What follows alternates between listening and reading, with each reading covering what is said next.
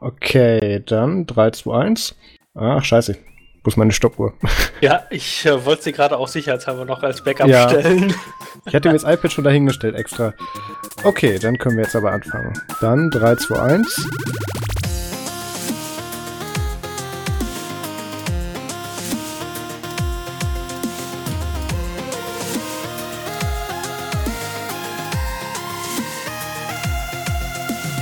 Hallo und herzlich willkommen zum Nerd zum Podcast Folge 42. Äh, heute ist mal wieder die Antwort auf alles, aber Max ist nicht dabei, sondern der André. Hallo.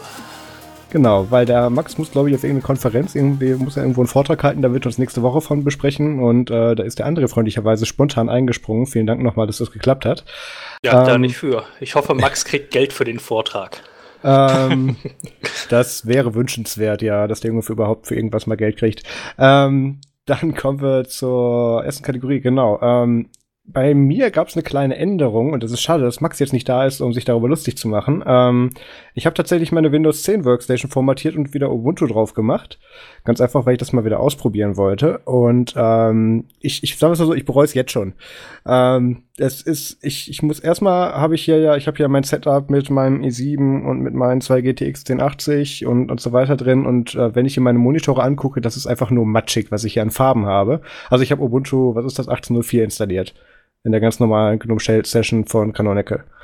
Mhm. Ähm, und ich, ich habe hier zum Beispiel der, äh, ist mir vorhin beim Netflix gucken aufgefallen, äh, der Button mit äh, von Netflix ist, ist mehr orange als rot. Ähm, es ist alles viel zu hell und viel zu viel Kontrast. Das ist, ähm, ja, ich muss da mal gucken. Ich habe mal die paar verschiedenen Farbprofile, die mitgeliefert werden bei Ubuntu durchgeklickt, aber da ist alles nicht das Passende dabei. Ähm, und ich meine, das hätte ich damals bei 16.04 auch schon gehabt. Äh, spannendes Beispiel. Ich habe ja, ähm, wir gucken ja hier für unsere Showdocs in, in so ein Google Doc äh, äh, rein und ähm, ich habe mich die ganze Zeit gewundert, warum der Abstand zwischen Themen und Feedback in dem Doc so groß ist, weil ich nicht den Strich dazwischen gesehen habe, der mir anzeigt, das ist eine neue Seite. Also so hell ist das bei mir. ich habe diesen Strich nicht gesehen. Ich klicke darum, denke mir, hey, warum kriege ich denn auf in der Mitte dieser Seite jetzt eine Anzeige, wo ich einen Header einfügen kann, bis ich ganz nah dran gegangen bin und gesehen habe, warte mal, die drei Pixel sehen anders aus. Also das ist das Level von, von, von Matsche, die ich hier gerade auf dem Bildschirm habe. Ist mir unter ähm, Solos noch nie passiert. Hatte ich unter Solos tatsächlich auch nicht. Ähm, Genau, aber da ist ja kein Zurück mehr. Dann, was ist noch? Genau, ich habe erstmal der zweite Punkt, wo, wo ich ja wieder meine Tradition breche. Ich habe tatsächlich mal mit Festplattenverschlüsselung äh, installiert, was ich ja sonst eigentlich nicht mache. Und ähm, da war es so, dass ich jetzt hier, äh, ich habe hab das gemacht, hab, äh, lief auch alles gut, habe beim ersten Mal dann mein 36-stelliges Festplattenverschlüsselungspasswort eingegeben, alles gut, bin hochgefahren. Ich bin nicht in den Error gelaufen mit der mit dem falschen Tastaturlayout, sondern ich habe den Fehler gemacht und habe die Nvidia Grafiktreiber installiert. Ja. Und ähm, dann habe ich irgendwann mal wieder neu gestartet, nachdem es alle Updates dann durch waren und ähm, saß dann da vor diesem grauen oder lilanen Bildschirm und wartete und wartete und nichts ist passiert, bis es mir dann wieder einfiel, ah, das könnte jetzt der Moment sein, wo, wo ich dieses Festplattenverschlüsselungspasswort eingeben muss, was mir aber aus irgendeinem Grund nicht angezeigt wird, dieses Fenster. Ja, hab das dann blind in die Tastatur gehackt und dann irgendwann war ich auf dem Desktop. Ähm, es ist das, schön, den Bug gibt's immer noch. Das wäre ja wirklich auch zu praktisch, wenn einem angezeigt wird, dass man was eingeben soll. Also, wo kommen nee, wir denn da hin? Ähm, das muss man sagen. Ähm, das, das wird einem normalerweise angezeigt, aber anscheinend nicht, wenn man die Nvidia-Grafiktreiber benutzt. Ja, sehr praktisch, diese Unter, unter den ganzen Intel- oder, oder, oder äh, Nouveau-Treibern, äh, da was drin. Aber ähm, ich will ja hier richtige Power. Ich habe nicht umsonst zwei Grafikkarten da drin, wenn ich dann den, den freien Langsamtreiber haben möchte. Ähm, ja, das ist soweit meine Erfahrung mit, mit Ubuntu 18.04. Das nächste ist, ich, ich finde es ja schön, dass sie Unity nachmachen wollten, aber ich bin so frustriert von dieser GNOME Shell Implementation, dass ich mir, glaube ich, irgendwann wieder 16.04 installiere. ähm, ich kann ja. nicht mehr durch, durch Scrollen in der Leiste äh, auf einem Icon mir bestimmte Fenster in den Vordergrund holen. Ich habe keinen Super W mehr für die Übersicht. Da habe ich jetzt noch diesen komischen GNOME Shell Launcher selber. Ähm, ich habe nicht mehr, wenn ich die Supertaste gedrückt halte, automatisch, dass mir die Leiste reinrollt, dass mir die Zahlen angezeigt werden. Die Zahlen werden mir erst angezeigt, wenn ich dann auch eine Taste drücke. Ähm, also dann schon eine Anwendung öffnen, obwohl ich eigentlich sehen möchte anhand der Zahlen, welche Anwendung ich gerne öffnen würde. Das mache ich ähm, tatsächlich blind. Aber ja, ich habe doch irgendwann auch Standards und die sind über mehrere Systeme, also sogar Betriebssysteme konsistent. Ja, ja, habe ich, hab ich auch so natürlich. Aber ähm, das sind so alles Sachen, die war ich halt vorher gewohnt. Dann ist hier, ich, ich habe hier im Prinzip null an Indikatoren, die bei mir funktionieren. Die ganzen Sachen. Also ähm, eigentlich war ja mein Plan, mir als Worksta Workstation zu Hause wieder ein Mac hinzustellen. Äh, aber da ist gerade keine Kohle für da. Deswegen, ähm, ja. Das nächste, was mich tatsächlich dazu bringt, wahrscheinlich nächste nächste Woche vom MacBook wieder zu senden, ist ähm, dieses, dieses, diese, diese Scheißerei, wenn du hier unter Ubuntu oder allgemein Linux mit dem Stack was mit Audio machen möchtest. Ähm, der Mikrofonverstärker, also man wird vielleicht gemerkt haben, oder manche haben es uns auch mitgeteilt, in der letzten Folge klangen Max und ich komplett identisch, als wären wir im gleichen Raum gewesen, was daran lag, dass Max endlich das gleiche Mikrofon eingesetzt hat, was ich auch nutze, das hatte ich ihm geschickt, und wir haben es auch identisch eingesetzt. Und du kriegst es nicht hin, dass dieser Vorverstärker korrekt und rauschfrei unter Ubuntu oder allgemein unter irgendeinem Linux funktioniert, weil das einfach anscheinend der Stack nicht hergibt. Deswegen müssen wir da extra, dann hat, hat Max extra sich einen Windows-Laptop ausgeliehen, damit er davon dann senden konnte, und ich befürchte, genau das werde ich auch wieder machen. Also entweder sende ich vom MacBook oder ich sende sende wieder vom, äh, äh, ich mache mir dann noch eine zweite Platte rein mit Windows und mache dann darüber dann die Podcasts, aber das ist einfach nicht schön. Zum Zweiten auch wieder das alte Problem. Ich, ich habe, als ich, gerade als ich Teamspeak installiert hatte gestern Abend, ist es mir wieder eingefallen. Ich habe mir gedacht, scheiße, jetzt hast du Windows schon platt gemacht, weil ähm, du hast auch so drin, das werden wir wahrscheinlich diese Aufnahmen auch hören, du hast ab und zu mal, hast du irgendwie so, dass so ein Knacken oder Rauschen einfach dabei ist von diesem Mikrofon. Das hast du unter Windows auch nicht. Und das sind leider nicht nur eingebildete Phantomschmerzen hier, sondern ähm, das ist leider reproduzierbar. Hätte wahrscheinlich kaum einer mitgekriegt, wenn du es nicht erwähnt hättest. Ja, nee, ich entschuldige mich nur vorher. Das, das kommt aber raus, weil ähm, ich, ich, ich will natürlich nicht ausschließen, dass das jetzt hier an meiner bestimmten Konfiguration liegt und an meinem bestimmten Hardware-Zusammenhalt, den ich hier habe. Aber ähm, Fakt ist halt, unter anderem Betriebssystemen passiert mir sowas halt nicht. und ähm, dann habe ich da auch recht wenig äh, an, Anlass, mir da was zu ändern. Jedenfalls, ich bin jetzt mal kurz wieder auf Ubuntu unterwegs. Ich habe tatsächlich Proton schon, naja, ich habe es noch nicht ausprobiert, aber ich habe mir jetzt hier mal so meine ganzen Steam-Games wieder runtergeladen. Bioshock Infinite, COD Advanced Warfare, COD Ghosts und noch so ein paar andere Windows, GTA 5. Ich habe noch, ich hab noch keins davon gestartet. Ich habe keine Ahnung, was funktioniert. Rocket League und so weiter. Ah, gut, Rocket League gibt's ja für Linux. Ähm, muss, ich, muss ich nachher mal ausprobieren, wenn ich dir nicht die Folge geschnitten habe. Aber da bin ich jetzt wahrscheinlich erstmal wieder ein bisschen auf Ubuntu unterwegs. Ähm, nur ich muss echt sagen, ich, ich finde GNOME nicht schön. Absolut gar nicht. Ich möchte, ich möchte Unity wieder haben. Also, ich habe kein Problem mit GNOME, aber ich äh, verbastel es mir lieber selber, als dass ich es vorverbastelt kriege. Das ist genau das Ding, da habe ich keinen Bock drauf. Deswegen nutze ich einen Mac. Da habe ich die Defaults, die sind alle schön und funktionieren und machen genau das, was sie sollen. Und äh, hier sehe ich so was Halbfertiges, nichts Ganzes, nichts Halbes. Ähm, nee. Ja, ich habe dadurch drauf. halt tatsächlich meinen Desktop deutlich näher an dem dran, wie ich es gerne zum Arbeiten hätte, als wenn ich da jetzt äh, mit einem äh, Windows rangehen würde, zum Beispiel. Von daher, da, da, bin ich schon bei dir. Bei einem Windows muss ich natürlich auch sehr viel selber konfigurieren. Da habe ich aber weitaus weniger Schmerzen mit, weil es da meistens auch funktioniert. Ähm, wo jetzt aber der Unterschied ist, warum ich mich lieber bei Mac an den Workflow anpasse, den Apple mir da vorgibt, weil der halt komplett durchgestylt und durchgedacht ist und ähm, dir tatsächlich Vorteile gibt, sobald du dich da einmal drauf eingelassen hast. Und das tut dann auch gar nicht weh, weil es dich produktiv tatsächlich verbessert. Ja, der ist halt wirklich stringent und du, hat, du lernst äh, Shortcuts und Co. einmal, sie bleiben konsistent über mehrere Upgrades hinweg. Über, über alles Software. Sie, sie, werden, das ist jetzt so ein ja. Ding, zum Beispiel ähm, Apfel, äh, Apfel, Komma oder so weiter, die Tasten, die direkt übereinander liegen, machen automatisch bei jeder Datei, bei jedem, äh, bei jeder App den Settings-Dialog auf. Ganz einfach, weil nicht jede App selber entscheidet, was sie da in Tastenkombination machen will, sondern weil das System sagt, hier, du hast deinen String, der heißt irgendwie in Klammern Open Settings und äh, den übergebe ich dir systemweit. Ja. Solche Sachen eben. Und das, das macht dann wirklich Spaß. Ich habe allerdings am, im, im, Flugzeug am Freitag ähm, äh, auf dem Weg nach, nach Stuttgart wieder, habe ich tatsächlich auch einen neben mir sitzen haben, der hatte auch ein MacBook Pro auf dem, auf dem Schoß und ähm, da, das war so der Linux-User unter den Mac-Usern, glaube ich. Der hatte irgendwie 300 Indikatoren in der Leiste da drin, zig Skripte, zig Zusatztools und so weiter. Also da hat sich im Prinzip das Ganze, was wir früher oder was ich früher unter Linux gemacht habe, hat er sich einfach auf Mac gebaut. Ähm, wo ich sagen muss, ich bin ganz froh, diese ganzen Productivity-Helper und so weiter gar nicht mehr zu brauchen, wenn man sich darauf einmal eingelassen hat. Das, das ist sehr viel bequemer und sieht weitaus weniger zugemüllt aus. Ja, auf jeden Fall. Also es ist immer gut, wenn die Dinge irgendwie out of the box funktionieren oder sich zumindest sehr gut integrieren. Mhm. Und äh, man kann halt auch vieles verschlimmbessern.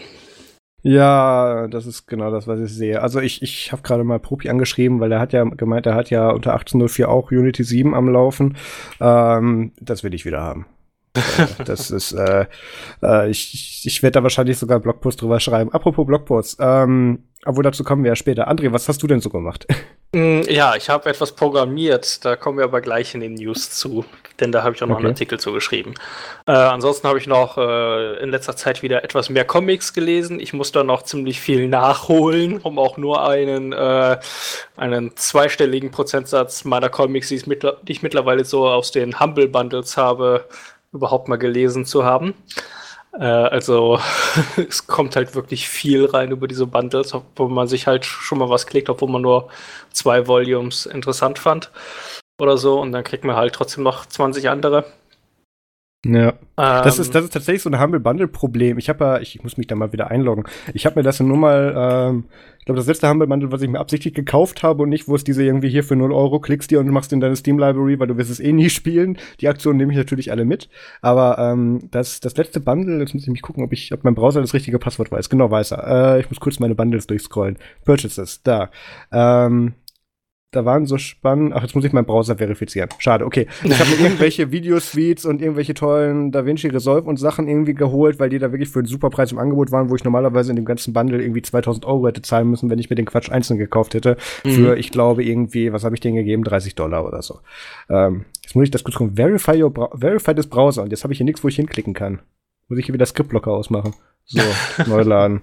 Ja, du müsstest dann noch aus der E-Mail eben den Key ziehen und ach, ja, ja, muss Die haben ja standardmäßig so eine A2FA da an, sobald es um die Inhalte geht. Ja, gut, also da ich mir die Keys eh immer alle lokal ziehe, ist mir das relativ egal. So, jetzt habe ich die E-Mail aber auch bekommen. Passte. So, jetzt weiß ich auch gleich, welches Bundle das war. Ähm, Genau, das ganze Magix Photo Manager Deluxe, Magix Photo Story, Video Sound Cleaning Lab, Vintage Effect Suite, Music Maker 80s. Also die gesamte Magix Palette ähm, und vor allem Vegas Pro 14, das ist natürlich ein Pro-Tool und äh, die ganzen Xara äh, Apps für Design und, und grafische Anwendungen. Also das sind so Sachen, die kosten halt auf dem freien Markt zu Recht mehrere hundert Euro und die meisten sogar nur mit Abo-Modell und hier habe ich die einfach mal irgendwie für 30 Dollar irgendwie von Humble Bundle bekommen. Also wie immer große Empfehl Empfehlung. Da sollte man die Aktion echt im Auge behalten. Ja, also ich gerade bei den Comics Bundles hole ich mir häufig einfach nur die, äh, die ganze Tier One, also alles, was für einen Dollar halt schon drin ist. Mhm. Und äh, denn äh, ja, man ist halt auch nicht unbedingt immer so gut bei Kasse, aber sieht dann doch schon mal, dass, dass, da schon einige interessante Sachen bei sind, wo man vielleicht auch mal eine Serie anlesen kann, die man dann später mal lesen möchte oder so. Äh, ja. So ging es mir jetzt mit dem mit dem Valiant Bundle, das vor einer Weile rauskam, da hatte ich äh, Bloodshot Salvation, glaube ich, war da drin gewesen. Und jetzt hatte ich mir den zweiten Band davon noch nachgekauft als Belohnung für halbwegs gut gelaufene Prüfungen. die sind jetzt ein Glück auch durch. Elf Stück in um die zwei Monate sind dann doch ein wenig viel. Man könnte natürlich auch sagen, schon eine ist zu viel. Äh, Sage ich auch, aber mhm. das ist wirklich äh, einmal mit dem Holzhammer quasi. Ja, äh, Comics habe ich gelesen, dann habe ich noch ein bisschen rumgebastelt. Ich hatte noch äh, aus dem äh, Nachlass vom Auszug meiner Schwester hatte ich noch äh, so LED-Klebestreifen äh, rumliegen.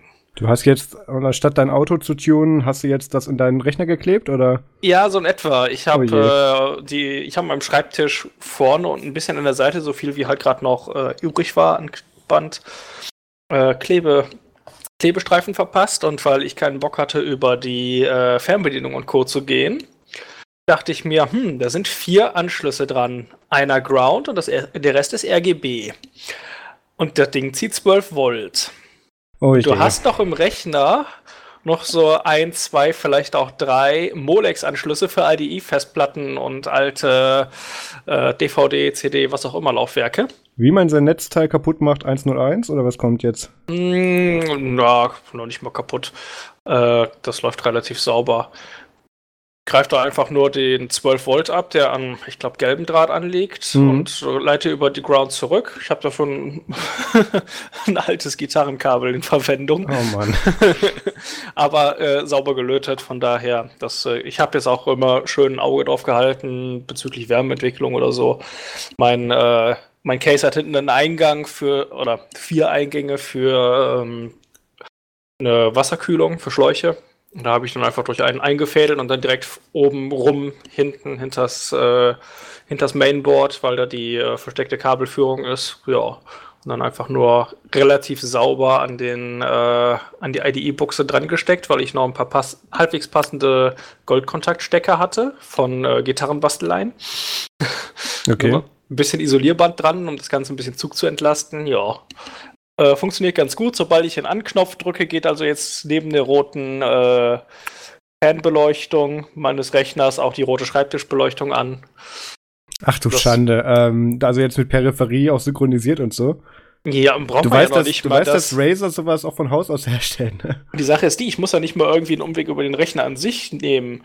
Äh, die IDE-Sachen werden das angeschaltet, wenn, das, wenn der ATX-Stecker Leistung zieht. Hm, Ja, und dadurch geht automatisch die Beleuchtung mit an. Verstehe. Die einzige Sorge, die ich halt hatte, war eventuelle Wärmeentwicklung, aber äh, ich habe über so Gitarrenkabel schon deutlich größere Lasten geschickt, ohne dass sie Probleme machten. Also mittlerweile habe ich wenigstens ordentliche Lautsprecherkabel an meinem E-Gitarrenverstärker hin zur Box. Aber früher haben die auch ganz gut getan, die Gitarrenkabel. Ja. Äh, was habe ich noch gemacht? Ich habe mich über Snaps geärgert. Ja, das habe ich mitbekommen. Wurde es auch direkt verbessert, dass deine Probleme nur dich betreffen, ne? Naja, sie haben halt, äh, seitdem ich Anfang des Jahres zwei Apps gesnappt habe, wieder einiges über den Haufen geworfen und sie haben jetzt die Doku umgestellt und das läuft noch nicht ganz optimal, zumindest ist das mein Eindruck. Ähm, sie haben jetzt einen Doku-Tag innerhalb des Snapcraft-Wikis eingeführt, darüber kann man dann schon halbwegs was finden, aber ich fand eigentlich diese alte Dokumentation, die sie halt zusammengestellt hatten, insofern besser, als dass man halt auch die ganzen Plugs und so direkt nachsehen konnte. Und das ist jetzt nicht mehr ohne weiteres möglich. Da muss man halt sich den Kram im Snapcraft-Forum zusammensuchen. Es sei denn natürlich, ich übersehe da noch irgendwas, aber Also das, das wundert mich ein bisschen. Also klar, ich will jetzt richtiges Programmieren und richtige Anwendungen nicht mit Magic Device Tool vergleichen, aber mir hat damals docs.snapcraft.io völlig gereicht für das, was ich gebraucht habe. ja, damals hing da halt auch noch alles hinter. Jetzt ist da halt mehr oder weniger ein Verweis auf das äh, Forum. Und äh, die haben jetzt da irgendwie eine neue Doku, die ich aber absolut nicht hilfreich fand. Okay. weil sie äh, Dinge dokumentiert, mit denen ich irgendwie beim Snappen noch nie zu tun hatte. Ähm, das heißt, die ganzen Plugs finde ich dann nicht mehr. Ich finde nicht mehr, welche Stages ich äh, in den äh, in der Bilddatei angeben kann, muss, was auch immer. Das muss ich jetzt alles im Forum zusammensuchen. Ich bin da jetzt schon ein Stückchen weiter, aber ja, und dann kam noch dabei, dass Snapcraft nicht ordentlich unter Ubuntu 18.04 läuft. Da muss man also jedes Mal LXD installieren, sonst läuft man irgendwo schon mal in Error. Dann Ja, schmeißt aber, aber mir. ist, das, ist das fair zu sagen, dass es nicht richtig läuft? Meinen Informationen nach ist das der, ist das der angedachte Workflow, dass du LXD nimmst. Ja, will ich aber eventuell ja gar nicht. Und es läuft, es ist ja grundsätzlich schon seit Ewigkeiten möglich, mit Snapcraft lokal zu bauen. Und Ja. ich will halt auch die Möglichkeit haben, eben reinzugucken, direkt in die Ordnerstruktur. Ich will nicht erst noch einen LXD-Container mounten und den ganzen Driss. Ich will einfach nur direkt reingucken können in meine Bildverzeichnisse. Und äh, da der ganze Kram so oder so komplett bei mir in der VM läuft, weil ich ja normal unter Solos unterwegs bin, ist es mir auch wurscht, wenn es mir da die Festplatte zumüllt, denn auf meiner Produktivinstallation ist es dann trotzdem nur eine Datei, maximal zwei. Dadurch, dass das Ding irgendwann aufgesplittet wird, wenn es zu groß wird, aber mehr ist es nicht. Von daher hat es für mich keine echten Nachteile. Verstehe. Aber halt den Vorteil, dass ich direkt reingucken kann. Ja, ähm, was hatte mich da noch geärgert? Fällt mir jetzt, glaube ich, gerade nicht mehr ein. Ah doch, jetzt äh, wollen sie automatische Error-Reports und fragen einen dann, möchtest du hier diesen, diesen Stack-Trace an, äh, an Canonical direkt schicken, beziehungsweise an das Snapcraft-Team. Dann kannst du mit immer bestätigen oder mit Ja bestätigen, dann macht das nur einmal oder mit Nein ablehnen. Es gibt aber keine Never-Option, obwohl es mir immer auf die Nerven geht. Und ich kann jetzt, krieg den Stack-Trace leider auch nicht mehr in der Konsole angezeigt, sondern er wird in einer zufällig benannten temporären Datei im Slash-Temp-Verzeichnis angelegt. Das heißt, ich muss dann im Prinzip jedes Mal erst noch den Namen rauskopieren, denn der steht wenigstens noch drin in der Meldung, möchtest du den Stacktrace senden. mhm. Und dann sehe ich in diesem Stacktrace dran, dass äh, diese und diese Datei aus irgendeinem Grund nicht inkludiert werden konnte. Und diese und diese Datei ist eine Datei meines Projekts und nicht eine Datei, die irgendwie jetzt bei Snapcraft äh, included würde, sondern die in meinem Bild halt included werden müsste. Das wäre eine für mich wesentliche Information, aber stattdessen landet sie im Stacktrace, der nur an Canonical gehen soll. Das äh, könnte man doch lieber noch mal ein wenig äh, schöner gestalten. Hast du das denn auch zurückgemeldet? Ähm, noch nicht, ich muss da noch einen Bug-Report zu aufmachen. Okay. wenn ich die Tage irgendwann mal äh, Zeit und Motivation habe. Aber du warst ja nicht nur äh, auf Ubuntu und Snapcraft unterwegs, wie ich hier lese. ja, äh, ich habe heute noch eine schöne E-Mail gekriegt ähm, von GitHub. Dass äh, Josh Strobel mich jetzt zum äh, neuen äh, Solos äh, Third-Party-Team auf GitHub hinzugefügt hat als Contributor. Oh, könnte man daraus lesen, dass eventuell die vorhandene Infrastruktur. nee, okay, ich höre auf. ähm. ja, äh, es gibt hier, es gab ja vorher Solos-Project, glaube ich, ist der, äh, ist die ja. alte Organisation auf GitHub. Und jetzt gibt es Get Solos als neue. Und äh, im neuen Get Solos Team bin ich jetzt halt mit drin und kann deshalb auch direkt auf, äh, auf das Third-Party-Repo dann noch pushen. Wenn ich meine wöchentlichen äh, Updates von den JetBrains IDEs fahre.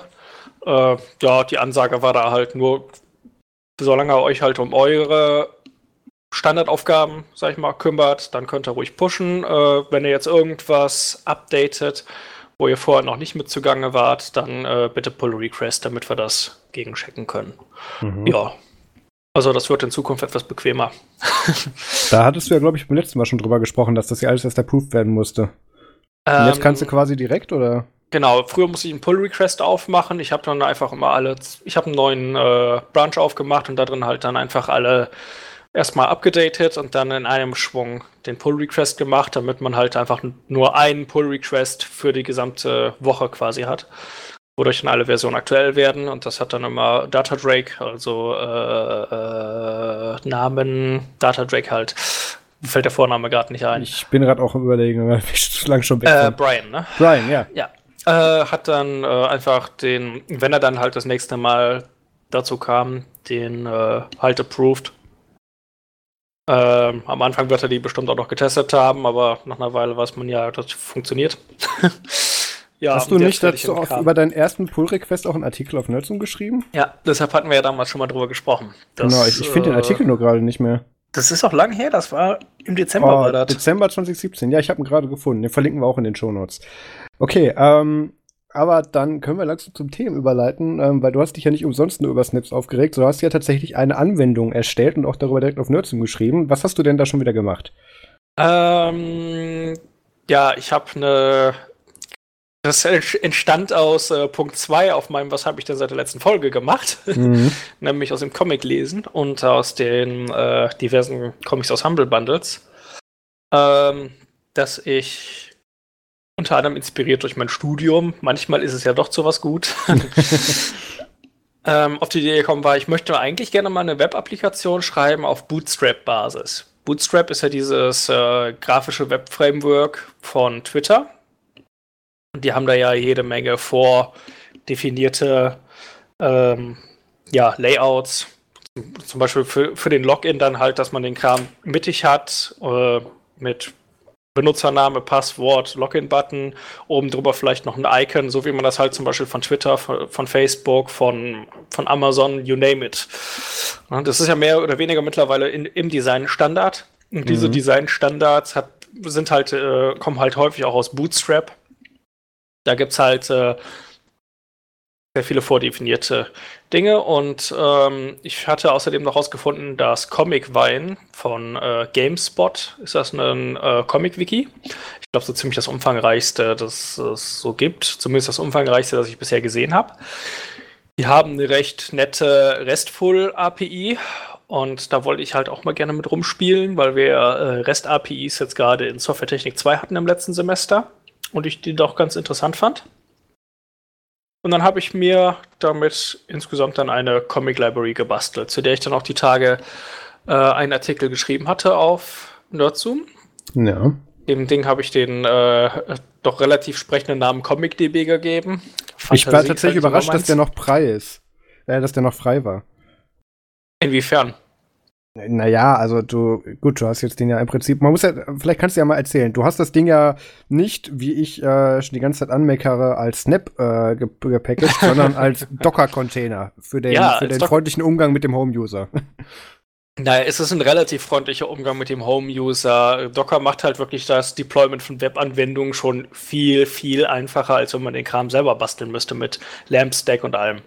Also natürlich Musik in meinen Ohren. Ich meine, ich, ich, ich mache das ja beruflich. Eben. Ähm, aber ähm, das, ich habe da so, so eine gewisse Schwelle, ähnlich wie mit Linux eigentlich. Da möchte ich mich eigentlich nicht zwingend auch noch privat mit beschäftigen müssen.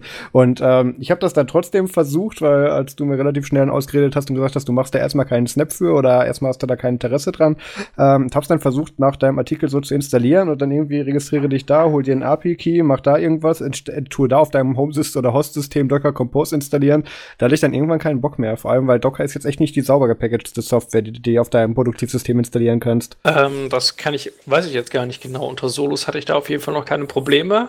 Äh, ich würde auch annehmen, dass es wahrscheinlich unter Solos noch mit am saubersten paketiert ist, aber ja. Ähm, ja, der Setup-Prozess ist ein klein wenig äh, anspruchsvoll. Ja, ja, ein klein bisschen, klein wenig äh, umfang, umfangreicher geworden. Ähm, das ist halt zum Teil der halt dem Fakt geschuldet, dass es halt eine Web-Applikation ist und dass da eine API hinterhängt. Das heißt, man braucht immer einen API-Key. Ähm, Web-Applikation kann man auch nicht so wirklich schön deployen, außer man nimmt halt einen Snap, aber eine Web-Applikation in Snap zu packen ist ziemlich komplex. Ich hatte mir die, ähm, die Dateien zum äh, Nextcloud Snap mal angesehen und das ist also wirklich also da hängt da steckt viel, viel Arbeit dran. dran, ja. ja. Vor allem, weil man sieht halt auch direkt, dass äh, der Apache Webserver da komplett äh, from Source gebaut wird, genauso wie MySQL äh, da direkt aus der Quelle gebaut wird und äh, ich habe dann selber ein bisschen rumprobiert mit Snap, weil ich dachte, was machen die sich so kompliziert? Versuchst es doch einfach selber und ziehst ja das einfach nur eben als Dependency, denn man kann ja Debian-Pakete reinziehen, einfach aus ja. dem Standard Ubuntu ähm, Repo. Ähm, ist das immer noch das dann das, das Nil? So ist das immer noch das Nil-Plugin? Ähm, genau, Nil, wenn man gar nichts machen möchte, also keine Quellen reinziehen oder so, sondern nur letzten Endes Dependencies, äh, mhm. äh, also Stage Packages sind ja das in dem Fall äh, mit reinziehen möchte, dann nimmt man einfach das Neil-Plugin. Ähm, das funktioniert auch noch. Was aber nicht funktioniert, ist das Starten des Apaches, wenn man erstmal drin ist. Ich kriege eine Fehlermeldung, dass er Apache 2 nicht findet, wenn ich über Apache 2 CTL versuche, das Ganze zu starten. wenn ich versuche, über Apache 2 das Ganze direkt zu starten, das geht über Apache 2-K Start, dann kriege ich auch eine Fehlermeldung, dass er keinen Schreibzugriff hat oder so, weil er halt immer versucht, außerhalb des Snaps also er, er orientiert sich im Prinzip am Root des, äh, des Host-Systems statt am Root des Snaps. Mhm. Ähm, ich weiß nicht, warum er das tut, weil ich glaube nicht, ich bin mir nicht sicher, ob das erwartetes Verhalten ist. Ähm, normal, so. Normalerweise sollten ja äh, Dependencies, die reingezogen wurden in den Snap, halt auch entsprechend im Snap nur contained laufen und müssen dementsprechend ihre Dependencies auch im Snap finden. Ähm, ich weiß nicht genau, was da läuft. Ich werde da irgendwann demnächst mal noch ein bisschen Arbeit reinstecken. Ähm, aber jetzt im Moment ist mit der Uni auch wieder ein bisschen mehr los. Da muss ich mich jetzt erst drum kümmern. Okay, ja. vielleicht kannst du zum Schluss noch mal sagen, an wen richtet sich denn jetzt so ungefähr deine Anwendung und was ist genau. so der, der von dir gewünschte Workflow, von dem der User nicht abweichen darf? so diese typische Frage, wenn man einen Entwickler auf sein Zielpublikum anspricht. Ja, so in etwa. Ähm, ja, grundsätzlich ist das halt eine einfache Comic Library, die kann, da kann man sowohl DRM-freie als auch DRM-geschützte Comics reinziehen. Das Ganze läuft komplett im Webbrowser. Ab iOS 9 kann man es unter auch auf dem iPad benutzen. Vorher funktioniert nämlich die, die äh, Rasterdarstellung nicht ordentlich von den Volumes und von den Issues. Dann werden die stattdessen in einer, in einer einzigen Spalte angezeigt, statt halt schön in einer ja, Albumansicht letzten Endes, in so einer Art Fotoalbumansicht oder so, wie man es halt aus der Fotos-App kennt oder so. Also wenn du ein iOS-Gerät der letzten sechs Jahre hast, dann sollte eigentlich nicht viel schief gehen. Ja, iOS 9 brauchst mindestens, damit der Safari äh, das Bootstrap äh, an der Stelle hinkriegt. Mhm. Ähm, man kann halt, äh, da werden im Prinzip nur die Comics verlinkt. Das heißt, dadurch kann man man kann sie nicht im Browser lesen, sondern man braucht halt immer noch lokal eine App. Das gibt aber natürlich aber auch die Freiheit, sich lokal die Comic-App zu installieren, die einem auf der Plattform jetzt am besten gefällt. Ähm, dadurch sind natürlich auch DRM-geschützte E-Books äh, oder Comics, wie zum Beispiel im Kindle-Format oder so, trotzdem lesbar, weil man sie halt einfach nur eben aufs lokale Gerät runterlädt und dann sucht es sich ja automatisch die Kindle-App zum Öffnen. Mhm. Dadurch kann man halt sowohl seine Comics aus dem Humble Bundle als auch seine zum Beispiel bei Amazon Kindle gekauften Comics zusammen in derselben Library führen. Die äh, eigene Comic-Bibliothek aufzubereiten, damit sie in der App funktioniert, ist ein kleinen Ticken komplizierter, aber es, es geht im, im Verhältnis, gestaltet es sich noch relativ einfach. Ähm, man muss im Prinzip so ähnlich, wie man das ja auch zum, zum Beispiel in der Regel tun würde, wenn man mit Kodi oder mit Plex zum Beispiel seine, ähm, seine Film- oder Serienbibliothek verwalten möchte, muss man auch hier den ganzen Kram entsprechend so ordnen, dass man einen Ordner hat, der letzten Endes in dem Fall das Volume, also die Heftserie, ähm, repräsentiert anlegt und da rein dann die Comics. Die Comics sollten dann so benannt sein, dass sie, am, dass sie an irgendeiner Stelle, an einer beliebigen Stelle im Namen halt die äh, so ein Nummernzeichen oder Hashtag haben und da, dahinter dann die äh, Folgennummer Dadurch wird der Kram dann halt gepasst, dass die äh, Folgennummer automatisch rausgelesen wird. Dann muss man noch eine volume.ini-Datei in jeden dieser Ordner legen und da einmal nur eben aus der Comic-Wine-API äh, die, ähm, die Volume-ID rausziehen. Die kann man ganz einfach finden, weil die oben direkt im, wenn man über die Wiki-Funktion von Comic-Wine geht, einfach nur eben nach dem Volume suchen und dann steht oben irgendwo eine erst eine vierstellige Zahl, dann Minus und dann eine längere Zahl. Und diese längere Zahl ist der Part, der in diese Volume.ini dann rein muss, denn das davor ist einfach nur eine Konstante, die einfach nur sagt, ist das jetzt ein Schlüssel für eine Issue oder ist, es ein, ist das ein Schlüssel für eine, einen Volume oder für einen Character oder so. Ähm, das muss man einfach nur reinlegen und dadurch ist das Matching dann halt 100% präzise, weil man hat selber vorher geguckt, was ist denn das Passende. Das heißt, man hat auch automatisch die äh, richtige Sprache ausgewählt. Denn äh, häufig ist ja so, dass zum Beispiel ein Comic jetzt bei Marvel in den USA rauskommt, dann in Deutschland aber bei Panini rauskommt, in Italien dann noch bei wem anders zum Beispiel. Und du willst natürlich dann, wenn du die deutsche Version hast, auch die deutsche Version in deiner Library angezeigt kriegen, schon allein wegen der Titel und weil du halt hier auch dann noch eine, die Beschreibung aus dem Comic-Wein-Wiki halt auch noch mit reinkriegst in der Seitenspalte, die ein- und ausblendbar ist. Dadurch will man natürlich auch das Matching für die, für die Sprache korrekt haben. Und dadurch, dass man sich den Key halt direkt rauszieht aus dem Wiki, hat man dann 100% genaues Matching, was sonst halt nicht der Fall wäre. Es gibt zum Beispiel eine andere Comic-App, die halt auch direkt zur Anzeige im Browser noch zusätzlich gedacht ist, namens Tenma. Die wird zurzeit aber leider nicht äh, großartig weiterentwickelt. Das war auch noch ein Grund, warum ich jetzt äh, an ComicDB geschraubt habe. Da wird der Kram einfach direkt per Name rausgesucht und das wird dann einfach nur über die API, über die Suchfunktion gejagt. Aber jeder einzelne API-Zugriff hat ein bis zwei Sekunden Laufzeit. Wenn wir jetzt also für jedes Volume mal mindestens noch einmal auf der API suchen müssen, um danach erst über den dann gefundenen Schlüssel die Details ziehen zu können, inklusive des äh, Cover-Images, dann zieht sich das natürlich furchtbar dadurch, dass wir halt unsere Anzahl der API-Zugriffe allein für, für das Volume schon verdoppeln. Mhm. So, und das Ganze passiert dann halt auch noch einmal für jede einzelne Issue. Erst über die Suche jagen und dann noch die Details ziehen. So kann ich einfach nur eben über die Daten aus der Volume.ini direkt das Volume ziehen, habe also direkt das korrekte Matching und kann dann einfach nur eben darüber, dass ich die äh, Issue-Nummern, also die, die Folgennummern, einfach nur rausziehe aus den Dateinamen, das direkt gegenmatchen gegen die in dem Volume-Eintrag schon hinterlegte Liste der Ausgaben, die da auch schon mit Nummer hinterlegt sind, und mit Link auf die Ressource in der API und kann dadurch dann halt, äh, braucht wirklich nur einen Zugriff für das Volume und für jede Issue einen Zugriff. Also absolut minimaler Zugriff, minimale äh, Laufzeit für jedes Datenbank-Update und dadurch, dass der Kram sauber lokal hinterlegt ist, muss man halt auch nicht, ähm, nachdem es einmal durchgelaufen ist, einzelne Issues eventuell in der Anwendung noch äh, ummatchen auf, auf die korrekte Ausgabe, sondern der Kram ist halt wirklich statisch. Man kann den Kram komplett einfach auf ein anderes System packen und die Laufzeit für das einmalige Ziehen der gesamten Bibliothek wird halt auch wieder genau dieselbe sein. Äh, man hat keine zusätzliche Auf äh, Arbeit, nur wenn man das Ding auf ein anderes System umgezogen hat. Es ist nur einmal eben initialisieren klicken, vor sicherstellen, dass eine Internetverbindung besteht und dass der API-Key in der Konfigurationsdatei liegt, in der man sie, äh, den Key halt ablegen muss bei der Installation. Und das war's. Und danach ist die Datenbank da, man kann damit arbeiten. Das Einzige, was dann halt fehlt, sind die gelesenen Statusse. Weil die halt nicht übernommen würden, wenn man jetzt auf ein anderes System geht.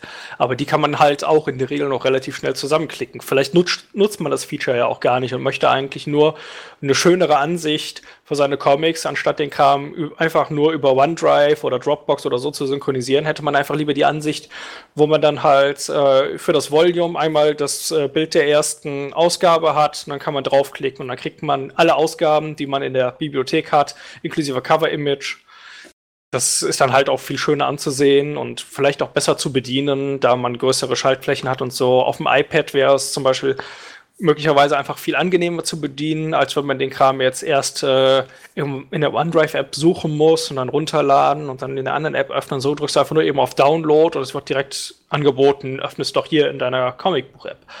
Und damit ist es fertig.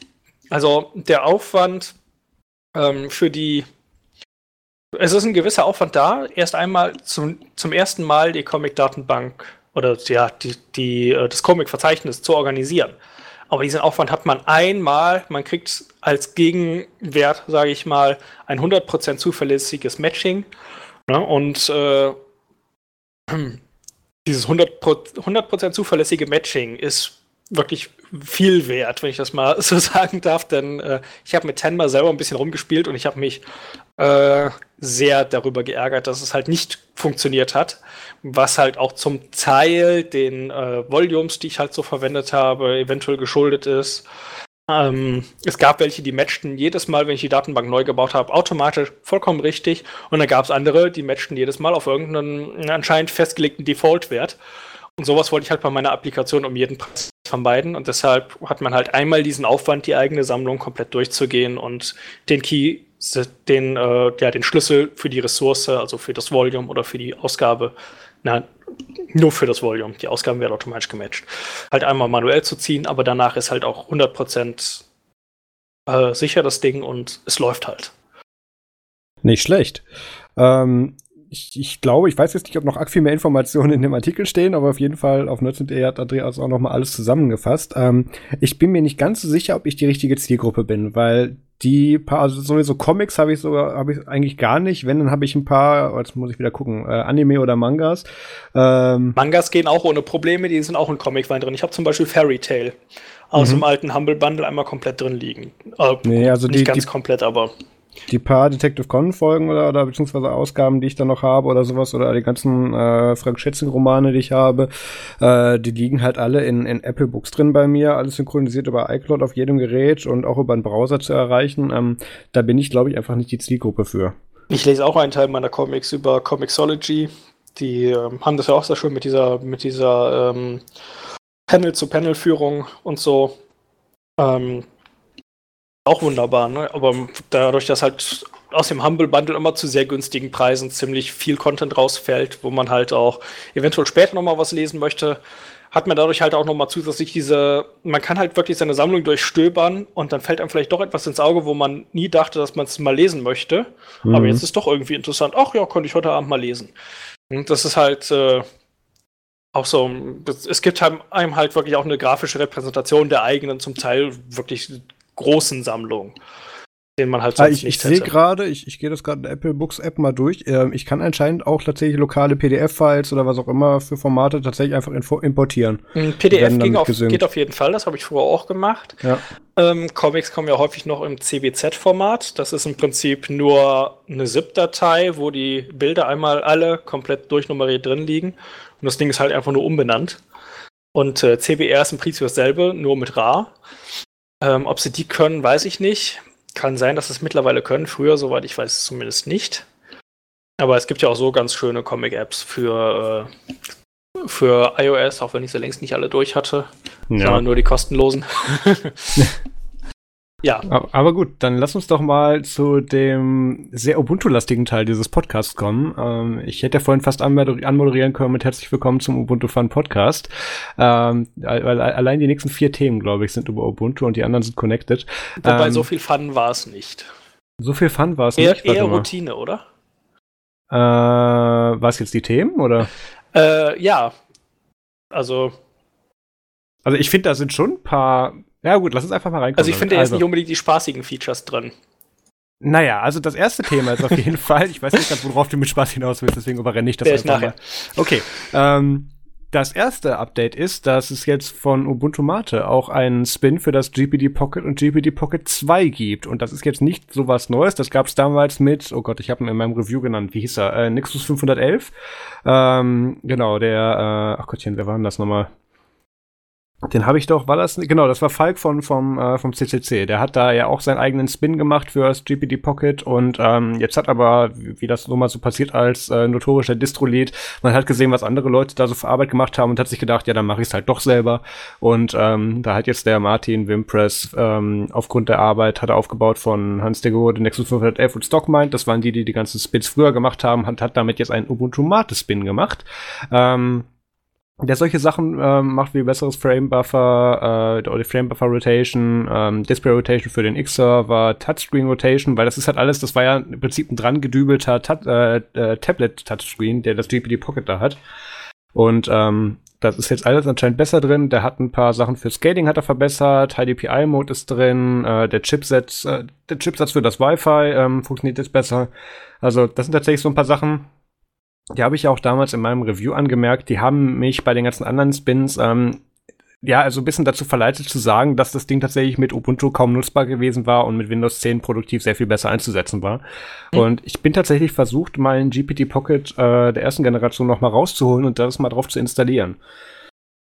Ja, also ich, ich, hatte es auch die Tage gesehen, als äh, 18.10 rausgekommen ist. Da kam der. Achso, danke, genau, muss man, muss man sagen, ist Ubuntu 18.10. genau, da, da, kommen wir auch gleich noch äh, richtig genau. zu. Äh, da, da sah ich das auch und das, äh, das sah schon ziemlich gut aus äh, mit, den mit den Bildern, die sie so dazu gepackt hatten. Also, das scheint wirklich vollwertig zu funktionieren jetzt und äh, gut out, out, of the box. Und ich denke, Martin und die Jungs haben da ordentlich Arbeit reingesteckt und kann man bestimmt gut nutzen. Ja, also ich erinnere mich noch, als ich damals das reviewt habe und Martin hatte seinen da ja auch, aber äh, Wimpy hatte ja so einen mit irgendwie kaputter Tastatur, den hat er dann umgetauscht. Ähm, und äh, da war ich dann immer schon der unfreiwillige Ubuntu Mate Beta-Tester für ihn. Und ähm, ich sehe ganz viele von meinen Problemen hier adressiert und ich glaube, der hat tatsächlich die Liste abgearbeitet. Finde ich aber gut. Heißt, on-air meckern hilft doch. Ähm, nee, aber im Ernst, das, das könnte tatsächlich eine ganz gute Sache sein. Und ähm, es ist, wir haben ja, äh, man hat ja gemerkt, wir haben nicht über das GPD Pocket 2 gesprochen. Ähm, es war ja so, wir haben auf der Gamescom dieses Jahr, ach stimmt, da warst du ja auch mit André, mit vom, vom Michael Rotzek, vom, vom Dragonbox Shop, ja das Angebot bekommen, ja, äh, schreib einfach eine E-Mail, dann kriegst du da das, das GPD Pocket 2 zum Reviewen. Und dann muss ich es nicht kaufen und so, habe ich auch gerne angenommen, aber ähm, das kam aus verschiedensten Gründen, kam diese Zusammenarbeit jetzt nicht zustande. Und außerdem bin ich vom GPT Pocket 2 echt nicht angetan. Die haben den Checkpoint weggemacht. Das Ding hat ein noch beschisseneres Tastaturlayout als vorher, finde ich.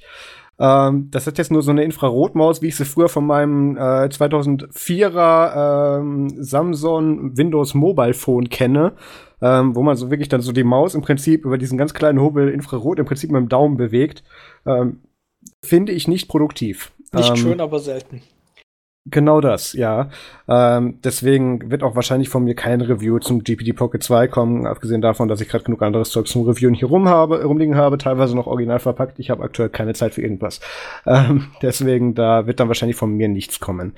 Ähm, ja, was ich äh, allerdings auch noch gut finde, was demnächst erst kommt und leider noch nicht gekommen ist, mhm. aber auch vom Ubuntu Mate Team, ist äh, Ubuntu 18.10 für den Raspberry Pi.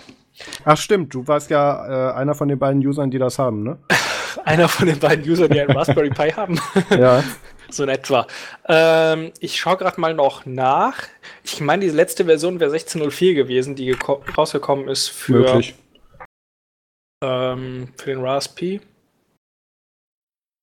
Ähm, 16.04.2, also ist, ist noch nicht mal auf der letzten Version. Äh, liegt vor allem daran, dass ich glaube, ich glaube, Wimpy hat das so ziemlich alleine gebaut. Mhm. Äh, und das ist wohl recht doof zu bauen gewesen. Und ich nehme an, deshalb, der, er ist halt gut ausgelastet. Der Mann äh, kann sich jetzt nicht über einen Mangel an äh, Aufgaben und äh, Arbeit beschweren. Ähm, deshalb ja, wird er noch nicht aktuell ja, sein. Ich habe es ja mitbekommen, als äh, ich, ich war ja, wie ich stolz behaupten darf, ein maßgeblicher Teil des äh, Release-Teams von Ubuntu 18.04 LTS, weil wir das auf der UbuCon in Spanien gemacht haben und dann irgendwo in einer ganz komischen Bar dann irgendwo dann den dem Barkeeper dann da angewendet haben, kurz die Steckdosen haben zu dürfen, weil wir müssen doch da mal eben ein Linux-Release live schicken. Ähm, ja, äh, das, also was da wirklich alles dranhängt an Prozessen und wo er noch überall drinsteckt, das ist tatsächlich ziemlich unbegreiflich und äh, das war sehr interessant anzuschauen. Ähm, ja, ich hatte ihn auch mal gefragt, ob er denn, ähm, also ich glaube im Ubuntu Podcast Chatter, mhm. hatte ich ihn gefragt, ähm, ob er denn äh, Neuigkeiten hätte bezüglich Ubuntu Mate 17.04 für den Raspberry Pi 3. Das war, oh ja, 26. Mai äh, letzten Jahres, ja. Mhm. Äh, und er meinte, ja, äh, sobald ich äh, fertig bin, die Zeitreisefähigkeit zu meistern, äh, setze ich mich dran. ähm, von daher, ich bin, ich bin schon froh, dass da was Neues kommt, denn in 1604 gab es zwar eigentlich schon ähm, ich muss mal ganz kurz anmerken, es ist eine ganz schlechte Idee, in der Nerds- und Telegram-Gruppe die Benachrichtigungen anzuhaben, André. ja, ich merk's. Vor allem, wenn du dabei reinschreibst. ja. Ähm, wo war ich gerade? Ach ja, genau. In 1604 gab es zwar eigentlich schon Snapd, aber auf den mhm. Raspberry Pi hat es das damals nicht geschafft. Das heißt, wenn man Snapd benutzen möchte auf dem Raspberry Pi, ist weiterhin, soweit ich weiß, die einzige Option, Ubuntu Snappy Core zu benutzen. Mhm. Das finde ich halt schade, denn ich benutze Snapd halt gerne zur Erweiterung von Desktop-Systemen und nicht äh, im IoT-Umfeld. Und da hat sich ja auch mittlerweile Snapd ganz gut etabliert im Desktop-Umfeld. Ähm, von daher wird spannend dann mit 18.10 hoffentlich auch Snapd standardmäßig auf dem Raspberry Pi 3 einsetzen zu können. Ähm, zumal ich ja auch ein, zwei Applikationen mittlerweile als Snap habe und vielleicht kommt ComicDB dann doch irgendwann mal. Ich möchte es nicht ausschließen, aber. Ja. Von daher wird interessant. Also, äh, da, das war der, äh, der äh, Fun-Part bezüglich Ubuntu für mich diese Woche. Aber es wird sich wahrscheinlich noch so bis kurz vor Weihnachten ziehen. Das war so zumindest die Hoffnung, die, äh, die im Blogpost dazu geäußert hatten, dass sie jetzt, wenn sie mit, 16, äh, mit 18.10 durch sind, dass sie dann äh, das Raspi-Image bis Weihnachten in den Läden haben. Ja.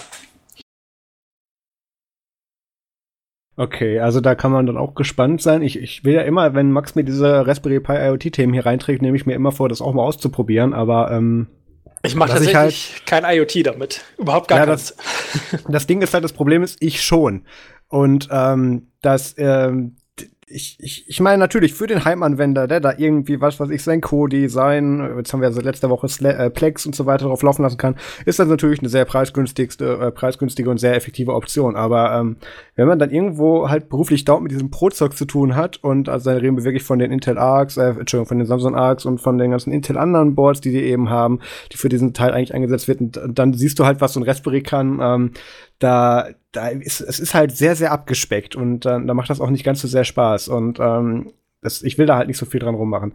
Aber ja. Ähm, ich benutze das Ding tatsächlich momentan, um ComicDB darauf laufen zu lassen, in Docker. Ja, es ist, ist wie gesagt, das ist ein Anwendungsfall, den ich nicht habe.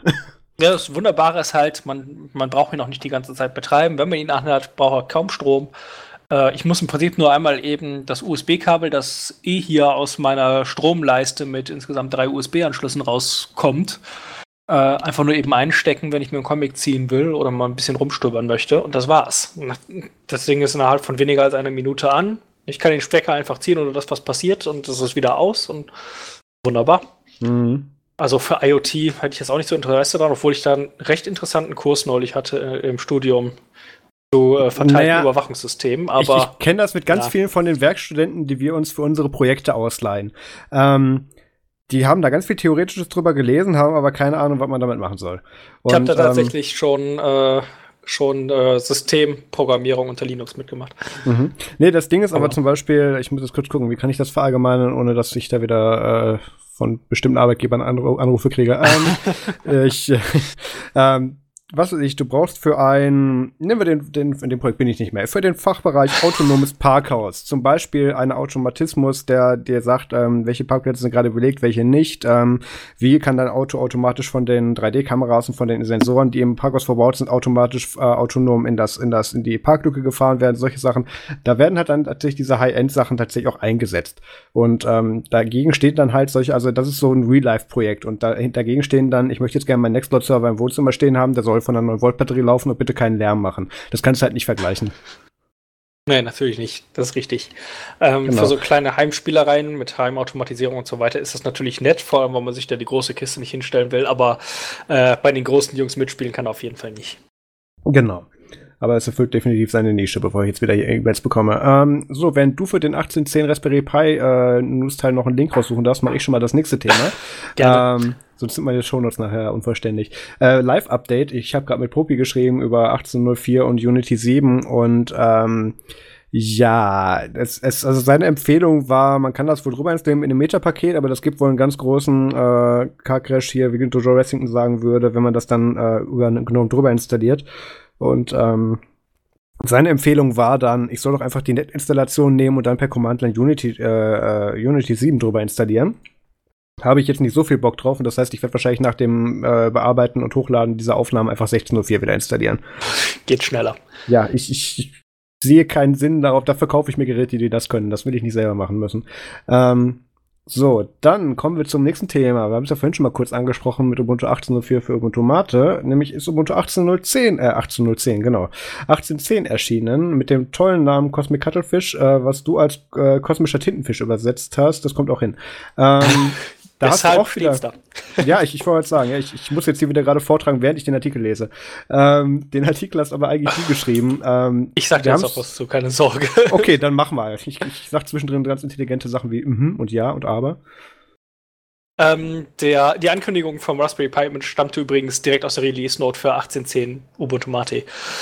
Ähm, ja, ähm, ich habe mal geguckt, 18.10 ist ja jetzt raus und das ist im Prinzip ein ganz normales, daher auch eher weniger Fun mhm. äh, Wartungsupdate. Das meinte ich nämlich, dass es zwar viel Ubuntu war, aber weniger Fun. Äh, in 18.04 haben wir ja einen komplett neuen Desktop gekriegt, dadurch, dass wir umgestellt wurde auf GNOME. Das war ja schon deutlich interessanter, äh, weil einfach viele Neuerungen kamen. Äh, hier gab es halt ziemlich wenige, also der Fun-Faktor war hier relativ gering. Ähm, vor, allem neu ist halt, dass jetzt äh, da, wo er halt verwendet wird, der neue GNOME Desktop Stack in Version 3.30 kommt. Ähm, ja, GNOME Desktop 3.30 ist jetzt auch die Standardversion in, im normalen Ubuntu, also Ubuntu Desktop ohne Flavor. Ähm, allgemein haben sie Firefox 63 ausgerollt und noch LibreOffice 6.1.2. Was ich noch gut finde, ist, dass OpenJDK 11 jetzt dabei ist. Da kommen jetzt äh, deutlich öfter Updates, weil sie jetzt umgestellt haben auf einen Release-Cycle. ja, und es ist jetzt der akt die aktuellste Linux-Kernel-Serie auch dabei mit äh, Version 4.18. 18.04 benutzt ja noch 4.15. Ähm, oder benutzte. Ich, kann sein, dass sie da mittlerweile abgedatet haben. Es kam auf jeden Fall mit 4.15 raus. Ja, und in den Flavors gibt es auch ein paar Neuerungen, aber auch nichts, nichts, nichts allzu Spannendes. Äh, bei Kubuntu wurde natürlich Plasma aktualisiert auf Version 5.13 und die KDE-Apps wurden aktualisiert. Das ist jetzt da haben wir, glaube ich, letzte Woche mit Mario drüber gesprochen, glaube ich. Ja, er hattet auf jeden Fall Kubuntu. Äh, mhm. Ob, ob, die Version genannt wird, weiß ich gar nicht. Nee, ich glaube, genau. es waren die Betas. Das kann gut sein, ja. Mhm. Die waren ja auch noch gerade geradezu äh, aktuell bis vor mhm. zwei Tagen. Ähm, ja, die haben doch Qt aktualisiert auf 5.11. Ist ja klar, Kubuntu basiert auf, in erster Linie auf Qt, oder zumindest Plasma. Äh, zu Lubuntu hatten wir zu dem Zeitpunkt noch keine Release Notes. Ich habe eben nochmal nachgesehen und es gab jetzt welche. Äh, möchte ich die jetzt direkt vortragen? Äh, ich glaube beinahe nein. naja, ähm, sagen wir es mal so, ich, ich bin dem Herrn Quickly wieder aufs Dach gestiegen, warum dann bitte zum Zeitpunkt der Veröffentlichung noch nichts da war. Ja, genau, nachdem, nachdem ich mich beschwert hatte. genau. Ja. Auf irgendwas muss man ja Kontakte haben. Ja, eben. Ähm, bla bla bla bla bla bla bla. Ich sehe nichts Interessantes, ehrlich gesagt. Das Kein LXQG, dann kannst du den Tab wieder zumachen. Ja, ja. Okay. Welcome Alex, to LXQG und das genau. war's so ziemlich. Hm? Lubuntu.nerdsum.de. Ähm. ja, dann haben wir natürlich noch Ubuntu, äh, Ubuntu Bachi haben wir noch neu. Es ist der Bachi Desktop 10.5 drin oder nein, eher beinahe drin. Denn äh, er war noch nicht ganz fertig. Sie haben noch reingezogen, was sie konnten. Äh, auch äh, kurz nach dem Feature Freeze, glaube ich sogar noch. Äh, haben jetzt Firefox als Standardbrowser und nicht mehr äh, Chromium. Mhm. Sie haben jetzt ein Spiel vorinstalliert, nämlich 2048, also dieses lustige, wir verschmelzen jetzt Binärzahlen. Mhm. Äh, nein, wir, wir, wir, verschmelzen jetzt zwei Potenzen so. Ähm, ja, Und das Team hat halt äh, ein neues Wallpaper-Pack zusammengestellt für diesen Release und der nächste äh, Community-Wettbewerb kommt wohl erst zu 2020. Ich weiß also nicht, ob das heißen soll, dass sie keine neuen Wallpaper reinziehen bis, äh, äh bis 2004. Ähm, aber da haben wohl neue Wallpaper, Lieblingswallpaper drin. Kann ja ganz nett sein. Äh, hatten sie auf jeden Fall hervorgehoben. okay. Also das ist, das ist so ein Alarmsignal. Wenn in einem Zwischenrelease, der eh schon nicht interessant ist für die meisten, ähm, dann auf äh, den Audio-Stack oder die Wallpaper im, im, mehr als fünf Sätze verschwendet wird in den Release-Notes, dann äh, weiß man, dass der Rest auch nicht so interessant sein kann. Ja. Ja, Ubuntu Mate hat natürlich ein Update gekriegt auf den aktuellen Mate Desktop. Das ist äh, 1.20.3. Ähm, ja, dann noch die angepassten Images für GPD Pocket und Pocket 2. Die haben wir ich sehe gerade, da sind gar keine, gar keine Links in deinem Artikel drin, die bearbeite ich mal eben. Mach das doch danach. Nö, ich habe den Editor schon offen, alles gut. Ist ja, ist ja eben Doc drin. Das geht ja jetzt schnell. Ähm, ja, genau. Also neue Images für GPD Pocket und, und Pocket 2. Und äh, dann halt noch für den Raspi. Das war so das Wesentliche bei Ubuntu Mate. Natürlich ist natürlich wieder auch viel Arbeit unter die Haube geflossen. Ich nehme an, dass er irgendwo im, an äh, Mate Welcome, oder wie heißt das? Ähm, was meinst du? Den, äh, den Greeter, den du bei nach der ersten Installation kriegst. Das ist äh, Ubuntu Mate Welcome. Ist aber gleichzeitig so, dass das, ähm, das äh, Portal zum Software Center und solche Sachen, das ist mehr als nur ein Welcome. Ja, genau. Da stecken sie ja eigentlich bei jedem Release nochmal ein bisschen Arbeit rein und mhm. machen es nochmal was schöner und benutzerfreundlicher, vor allem halt, um äh, neu zu Linux kommende Nutzer halt besser abzuholen.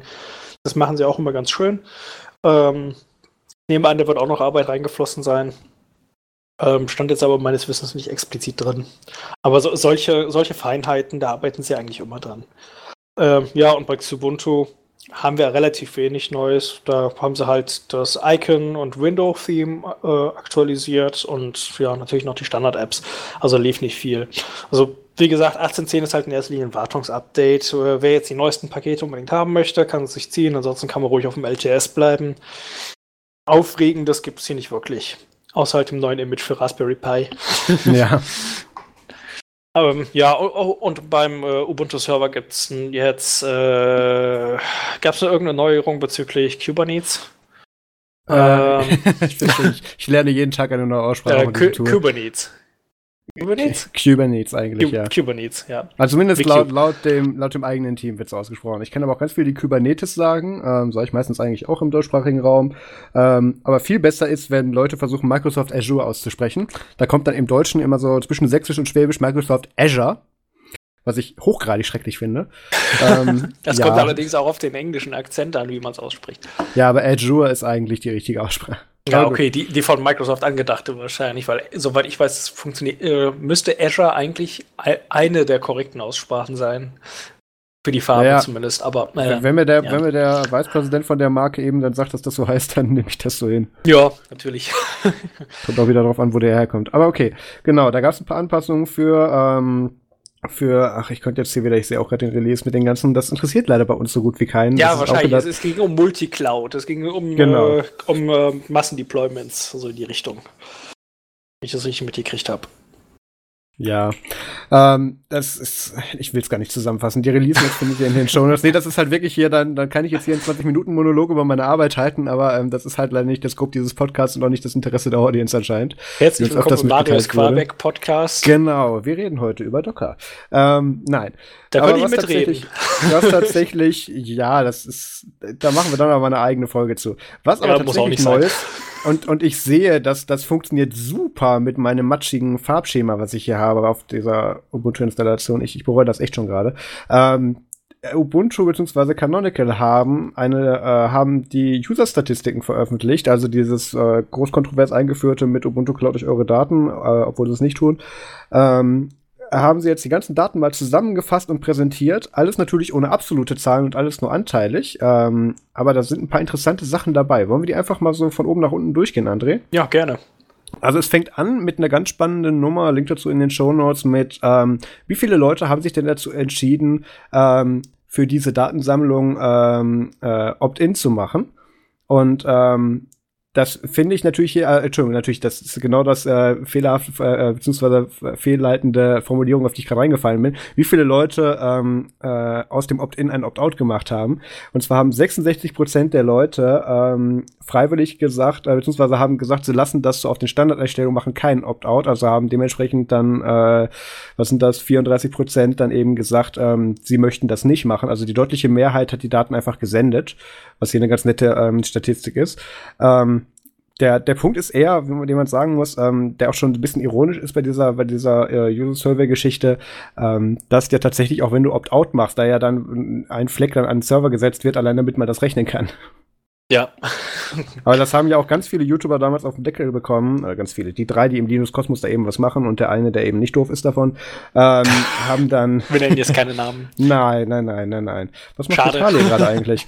ähm, nee, der ist der Gute tatsächlich. Egal. Ähm, haben dann ja erklärt, dass es ja viel besser ist, wenn man dieses Ubuntu Report Paket einfach deinstalliert. Was aus vielerlei Hinsicht doof ist, weil ähm, damit tut man natürlich einerseits natürlich aus, äh, ausschließen, dass ähm, diese, nee, Moment, fang andersrum an. Ähm, das erste, was du damit machst, ist, du, du schießt dir deine Metapakete und deine Distro überlebt kein äh, Release-Upgrade mehr. Das ist schon mal der erste Punkt. Der zweite ist, das ist nur ein Metapaket und tut nicht die Statistik aushebeln. Und das dritte ist, ähm, du machst nicht deine Stimme deutlich mit, dass du keine Statistik übermitteln möchtest, ähm, weil du dann einfach zu den 100 Prozent, du, du wirst einfach gar nicht gezählt, ähm, weil, das, weil die Rückmeldung natürlich gar nicht kommt. Ja, kein so Rückkanal, ne? Genau, das so wird natürlich gesagt. Nichtwähler, deren Protest, wie soll der denn ankommen? Ja, sagen wir es mal so, der kann ja nicht gezählt werden, wenn man nicht die Gesamtanzahl hat. Ähm, und hier wird natürlich auch, obwohl gut, beim Nichtwähler ist das ein anderes Thema, aber ähm, ja, hier bisschen. kann man natürlich sagen, ähm, wenn man da montags für demonstrieren, falsches Thema, ähm, wenn man äh, hier natürlich, anstatt des Opt-outs zu machen, ähm, einfach das Paket deinstalliert, dann, dann fällst du gar nicht unter diese 100% der Leute, die abgestimmt haben, rein. Ähm, da bist du einfach nur einer, den es so gar nicht, der gar nicht aufgetaucht wäre in der Statistik. Oh, kann mir ein IP-Paket zurück. I don't care if you get it. Ja, genau. ähm, 66% Opt-in, ähm, was ich hier natürlich sehr fehlerhaft formuliert finde, wie ich auch vorhin drauf reingefallen bin. Natürlich waren das im Prinzip, müsste man sagen, 34% Opt-out, müsste man sagen, weil standardmäßig ist ja Opt-in, äh, Opt-out gewesen. So, dann ähm, auch eine spannende Statistik, wo wir hier keine anteiligen Zahlen, nicht mal Prozentzahlen zu haben. Das müsste man schätzen. Ähm, außer mein Farbschema. Nur ich markiere gerade alles, da stehen keine nee, Zahlen. Nee, da steht tatsächlich nichts. Ich bin gerade auch ein wenig verwundert. Genau, möchtest du den Punkt machen? Ähm, ja, sie haben sich mal angeguckt äh, über die, also sie haben einen Punkt in der Statistik, der ihnen irgendwie Auskunft darüber gibt, ob es jetzt eine echte oder eine virtuelle Maschine ist oder unbekannt. Ähm, das oder unbekannt würde ich mich jetzt mal spekulieren lassen, dass es anhand der rückgemeldeten Hardware machen, denn äh, für VirtualBox und für VMware Player und was man nicht alles hat, Hyper-V, sind ja die äh, virtuellen Devices soweit bekannt. Dementsprechend kann man da die, äh, die Hardware-IDs einfach rausziehen und dann einfach matchen. Ähm, was man auf jeden Fall sehen kann in der Grafik, aber halt leider nicht mit, äh, mit Zahlen weiter äh, detailliert ist, dass ähm, etwas weniger als die Hälfte anscheinend physikalische Maschinen sind. Mhm. Und dann kommen da noch mal hm, zwei Fünftel etwa an äh, unbekannten Maschinen drauf. Da können sie also keine Aussage darüber treffen, was es ist. Ich nehme an, weil sie halt die Hardware-IDs irgendwie nicht matchen können oder so. Und äh, dann halt noch ein Fünftel, so um den Dreh, äh, ja scheinen VMs zu sein. Was mich ein bisschen wundert, ähm, ich hätte mit mehr VMs gerechnet. Aber ich, ich habe da ein ganz großes Problem mit, aber mach du erstmal fertig.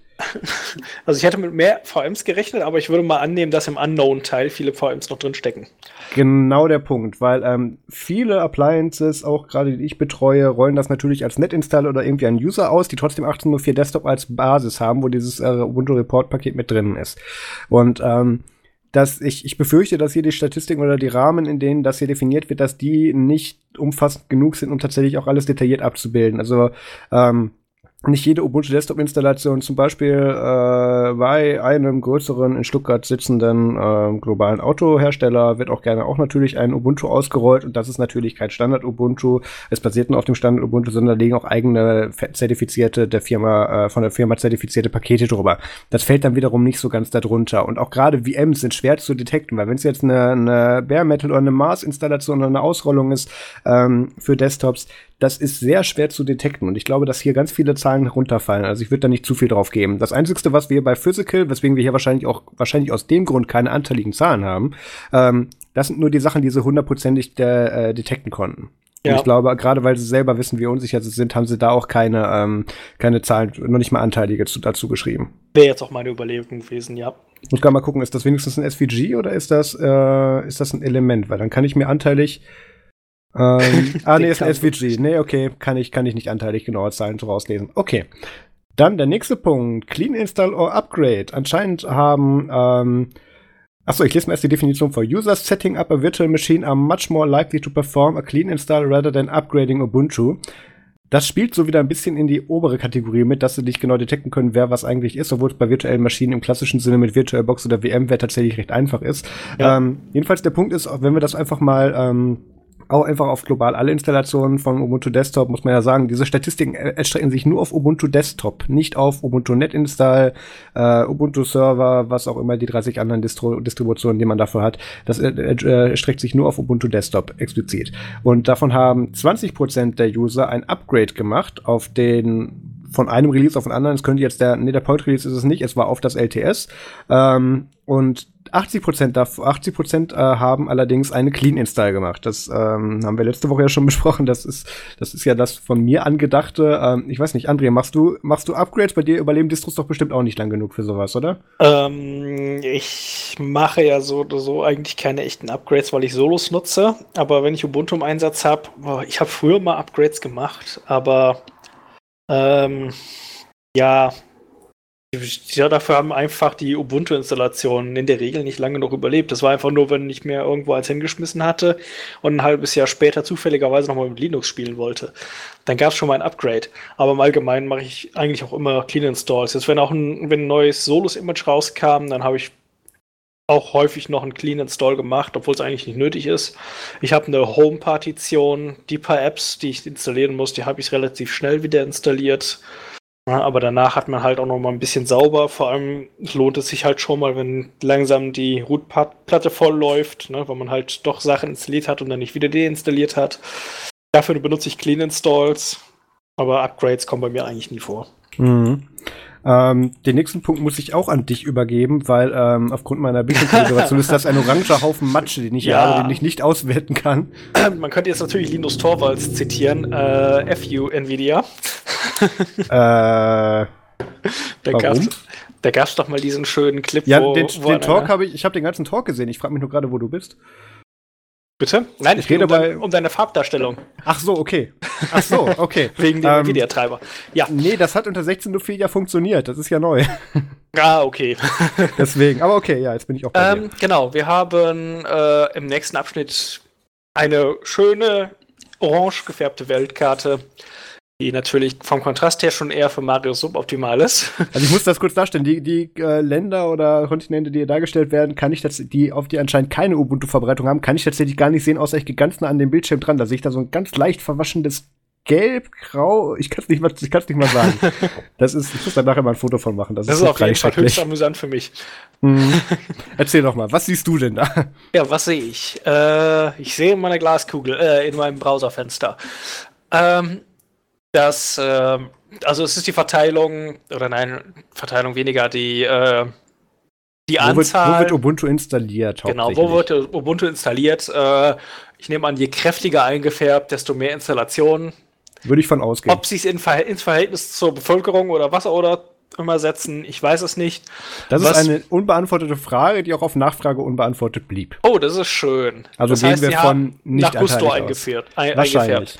Ähm, Ja gut, das würde, äh, das, das erklärt auch nicht hinreichend, warum in äh, Europa einiges recht wenig äh, orange ist. Also zwar leicht eingefärbt, aber wirklich wenig. Äh, was mir direkt ins Auge gefallen ist, dass Großbritannien, wo Canonical nun mal seinen Firmensitz hat, äh, nicht kräftig eingefärbt ist. Frankreich naja. übrigens auch nicht, aber Deutschland ist dann doch wieder recht kräftig. Und Dänemark, da setzen sie anscheinend wirklich sehr viel ein. Äh, die USA haben auch eine sehr wenig Farbe abgekriegt. Australien ist wirklich knallorange. Das äh, hat mich ein wenig verwundert. Russland ist auch knallorange. Mhm. Äh, Indien, China, sehr blass. Was mich wundert, weil gerade in den, in den Bereichen weiß ich, dass die sowohl im öffentlichen Dienst als auch natürlich in ähm, äh, großen Teil der Bevölkerung, einfach aufgrund der entweder der Kyrin-Variante ähm, für China oder auch gerade in Indien für irgendwelche Terminalrechner, die sehr beliebt sind. Aber da sind wir wieder bei dem Punkt, ähm, das sind nicht unbedingt die Standard-Desktop-Images von Ubuntu.com, sondern irgendwas eigenes von irgendeinem ja. eigenen Vendor oder so, wo dann vielleicht da ein Paket fehlt oder so. Ausrollung halt, von ja, Bildungsinstitutionen. Ist schwierig zu beziffern, klar. Ja. Ja, äh, Brasilien, wenn ich das richtig sehe, ist auch noch sehr knallorange. Damit haben wir die größten Flecken eigentlich alle abgedeckt. Oh, Mexiko mhm. hat auch noch sehr viel abgekriegt. Oh ja, muss man ähm, erwähnen. Ähm, was ja. ist dieser Punkt? Ich, ich sehe leider nicht das Gesamtbild. Ich sehe ja tatsächlich nur die Teile, die knallorange sind, würde ich mir jetzt zusammenrechnen. Ich sehe nicht die Variation oder das, wo gar nicht ist. was ist denn, sind denn diese kleinen beiden Flecken oben links? Oben links, äh, quasi neben Alaska. Das, das ist genau der Teil. Ich kann es nicht zuordnen, weil ich den Rest nicht sehe. ganz oben links sind nochmal so, ja, ein, ein, größerer unförmiger Fleck und ein ganz kleiner daneben. Genau. Ja, das sind äh, Zipfel von Russland. Ah ja, okay, ja, ja, okay die, die sind halt bei den Amis direkt vor der Tür. Mhm, okay. äh, was ist denn das für ein Zipfel? Das interessiert mich jetzt. Zipfel. Google so, Maps will es ähm, mir nicht verraten. Schade. Genau, Be bevor gleich noch übrigens jemand sagt, mit Maus kalibrier doch einfach dein Display. Ich habe hier einen extra für mediale Zwecke, einen kalibrierten Monitor und auch mit dem Standard-Setting sieht der genauso schlecht aus. Da stimmt einfach was bei der Detection nicht. Deswegen. Aber du könntest echt mal wieder dein Display kalibrieren, also wirklich. Ja. Ich könnte auch jetzt mal wieder meinen Bildschirm putzen, sehe ich gerade. Ähm, okay. Dann haben wir ja, aber das nächste, das was, ein, was ein bisschen, äh, ach, das geht eigentlich, was ein bisschen ähm, aussagekräftiger ist, weil da gibt es einfach nur zwei Farben, die kann ich erkennen. In welcher Sprache wird Ubuntu häufiger eingesetzt? Und das ist auch wieder eine schwere Sache, ähm, weil ähm, es ist natürlich einerseits auch, wir gehen es einfach mal durch. Mit 59% der gesamtgetrackten und zuordnebaren Installationen wird Englisch als Grundsprache aus, äh, ähm, eingesetzt. Da dürfte jetzt Englisch, Englisch, UK, US und so weiter alles wahrscheinlich drin sein. Das dürfte zusammengefasst haben. Ähm, wo man wieder sagen muss, das ist nicht repräsentativ für den Einsatzort. Jedenfalls nicht, jedenfalls definitiv nicht bei Englisch, weil ähm, alle Firmen, die ich kenne, bei denen das standardmäßig ausgerollt wird, sind auf Englisch. Ich nutze meine Geräte selber alle auf Englisch. Ähm, das ist, ähm, ist ein bisschen schwierig, aber man kann durchaus davon davon ausgehen, dass der Großteil oder hier ein deutlicher Großteil der ähm, Ubuntu-Nutzer tatsächlich ihre Distro auf Englisch benutzt. Ähm, dann geht es nämlich schon sehr stagnierend mit nur 7% äh, weiter mit Spanisch. Ähm, dann witzigerweise, die Sortierung verstehe ich nicht ganz, 5% Others. ja, ähm, gut, einmal kumuliert, ne? Ja, und dann aber ähm, offensichtlich weniger, und ich weiß nicht, ich muss mal das Ding größer machen. Ähm, oh Gott, ja, die Seite skaliert ganz gut. äh, warte mal kurz. Ähm, Nee, ist ah, die, die skaliert tatsächlich sehr gut. Wenn ich dann nämlich reinscrolle, wird mir aus dieser, äh, macht der, aus dieser Balkenansicht macht er mir das tatsächlich untereinander. Das ist gar nicht so schlecht. Da hat sich, gut, das Designteam, da habe ich ja vor ein paar Wochen schon drüber gesprochen, als ich mit Will unterwegs war, Will Cook vom, der Lead vom Ubuntu Desktop Team. Ähm, das war ja tatsächlich das Ergebnis, was wir hier sehen, oder das, was wir hier sehen als Auflistung, ist ein Ergebnis des Design, äh, des, des Sprints vom Designteam von Canonical. Ähm, Jedenfalls kommt hier äh, mit anscheinend kleineren 5%, danach Französisch, dann Portugiesisch. Äh, 5% aber kleiner. Genau, dann nochmal 5% Portugies, dann 4% Chinese, was wenig ist. Weswegen ich mir, ich weiß nicht, weißt du, ob in Kailin, ähm, also Ubuntu Chillin, je nachdem, wie man es aussprechen will, dieses Tracking-Paket dabei ist? Ähm, keine Ahnung. Ich würde mal annehmen, ja, aber mal vermuten, dass wir vielleicht auf Englisch umstellen. Hm, Eventuell. Möglich, möglich. Ich meine, ähm, Bildungseinrichtung oder so vielleicht. Ja, hm, ja auch möglich. Also Unis. Das, das, korrespondiert aber sehr gut mit der nicht gerade, also wenn ich es richtig in Erinnerung habe, nicht gerade großen Ausprägungen in, in, diesen Kontinenten, weil Russland als auch nur mit 3% dabei. Äh, dann 2% Italien und 1% Polish. Ähm, ich hätte tatsächlich so vom Gefühl her mehr, vom, das ist jetzt wieder die Frage, wird es anteilig oder, oder an der Gesamtgröße berechnet, hätte ich tatsächlich vermutet, dass äh, Deutschland sehr viel mehr dabei ist, weil ein Großteil der Enthusiasten oder der, der Ubuntu Enthusiast sitzt tatsächlich in Deutschland und auch die ganzen Contributor. Äh, also ich meine, ganz KDE im Prinzip ist Deutsch. Ähm, und diese ganzen anderen Dinge, deswegen hätte ich gedacht, dass, dass äh, Deutschland da zumindest mit ein paar Prozent mehr mitspielt. Englisch macht natürlich völlig Sinn. Ähm, Spanisch 7%, weswegen ich denke, dass es anteilig ist, macht auch Sinn, weil es da in sehr vielen Bildungseinrichtungen benutzt wird. Und äh, ich ja, Mexiko vor, oder so, ne? Ja, das ist wiederum die Frage, weil äh, gibt es nicht von Mexikanisch auch eine US-englische Variante? Ich, ich weiß es gar nicht. Ähm, der Punkt ist aber, ich habe ja vor, boah, drei oder vier Jahren den Fernando Lanero von äh, interviewt. Das ist ein, äh, ein Ubuntu Community Mitglied, als ich damals bei Linux Etapas in Spanien war, auf einem Vortrag, wo ich einen Vortrag gehalten habe. Und das Interview lief, glaube ich, im Ubuntu Fun, ja, muss im Ubuntu Fun Podcast damals gewesen sein. Und ähm, der hat ja auch erklärt, dass er tatsächlich äh, viel unterwegs ist und als Consultant dann, wenn ich es richtig in Erinnerung habe, auch an Schulen sehr oft ähm, dann Ubuntu installiert und dann da ganze irgendwelche hunderten Instanzen ausrollt oder so. Da, da ist das anscheinend auch sehr viel mehr akzeptiert akzeptiert. Also jetzt nicht irgendwie Universitäten, das ist ja normal, sondern wirklich auch Grundschulen und Vorschulen. Hm. Wo noch sehr viel englischsprachiges äh, Ubuntu zum Einsatz kommen dürfte, ist in Afrika. Absolut. Da wird wirklich ziemlich viel von den Hilfsorganisationen und so, wenn sie irgendwo was ausrollen, dann in der Regel ein, einfach ein Ubuntu, weil die brauchen halt, die, die haben da nur alte Kisten und sie müssen es halt irgendwie ans Laufen kriegen und viele Länder da unten haben halt noch als, äh, als Überbleibsel der äh, Kolonialherrschaft halt noch Englisch als Amtssprache irgendwo noch dabei. Und ansonsten ist es erst äh, Fremdsprache. Also das erklärt halt auch noch einen, einen großen Batzen vom Englischen. Ähm, es ist kein Riesenbatzen, aber einen nicht zu verachtenden. Definitiv. Ähm, willst du den nächsten Punkt machen? Äh, Desktop Specs, wo es ein bisschen mehr um die, ja, um die Hardware-Ausstattung geht. Ja, gerne. Ähm, ja, wir haben erstmal zur OS-Architecture, also sprich zum, ja, zur Prozessorarchitektur letzten Endes. Ähm, wobei, da lässt keinen direkten Rückschluss zu. Ja. Äh, also zumindest die 32-Bit-Sachen könnte man auch auf 64-Bit laufen lassen. Nicht umgekehrt. Ähm, macht aber im Prinzip den Braten auch nicht fett, denn wir haben 98% AMD 64, also sprich 64-Bit äh, Intel, AMD, was auch immer, Style, also egal, ob äh, das anteilig hier berechnet, berechnet ist oder nicht, können wir uns endlich darauf einigen, dass 32-Bit tot ist? Äh, ja. Ich habe hab für ComicDB kein 32-Bit-Image. Ich krieg ja tatsächlich, äh, das ist ja, den kompliziertesten Snap, den ich betreue, ist ja tatsächlich äh, Telegram CLI. Und ähm, ich bekomme tatsächlich regelmäßig, was aber auch daran liegt, dass es halt eine Headless-Applikation ist, die auf Command-Line läuft, äh, regelmäßig Anfragen mit, ich bräuchte das bitte für die und die IoT-Distro äh, und Architektur und bitte das und das Paketformat oder so. Ähm, was meistens tatsächlich gar nicht so schwierig ist. Ähm, was man ja tatsächlich wissen muss, ähm, alle inklusive Windows, macOS äh, und der ganzen IoT-kleinen Scheiß mit den 100 verschiedensten Standards haben es ja hinbekommen, sich auf äh, Standards bei der Paketierung zu einigen, nur der Linux-Desktop irgendwie nicht. ähm, deswegen, das, das ist leider echt so. Wenn du irgendwann da mal in dieser Größe unterwegs bist, da kriegst du echt einen Rappel bei, wenn du denkst, wie kann diese kleine Menge an, oder offensichtlich kleine Menge an Leute, die anteilig den Linux-Desktop nutzen, da so ein Geschrei draus machen. Aber gut, das, da habe ich mich oft genug schon zu geheisert. Der Punkt ist, ähm, ich kriege auch ganz viele tatsächlich Anfragen für Telegram CLI auf 32 Bit. Aber da muss man wiederum sagen, natürlich ist diese kleine ähm, und dementsprechend unterrepräsentierte Gruppe von 32 Bit-Usern oder von äh, irgendwelchen, was weiß ich, PowerPC muss ich auch immer noch porten. Solche Sachen, die Leute, die gerne noch mit einem alten Powerbook oder so rumrennen.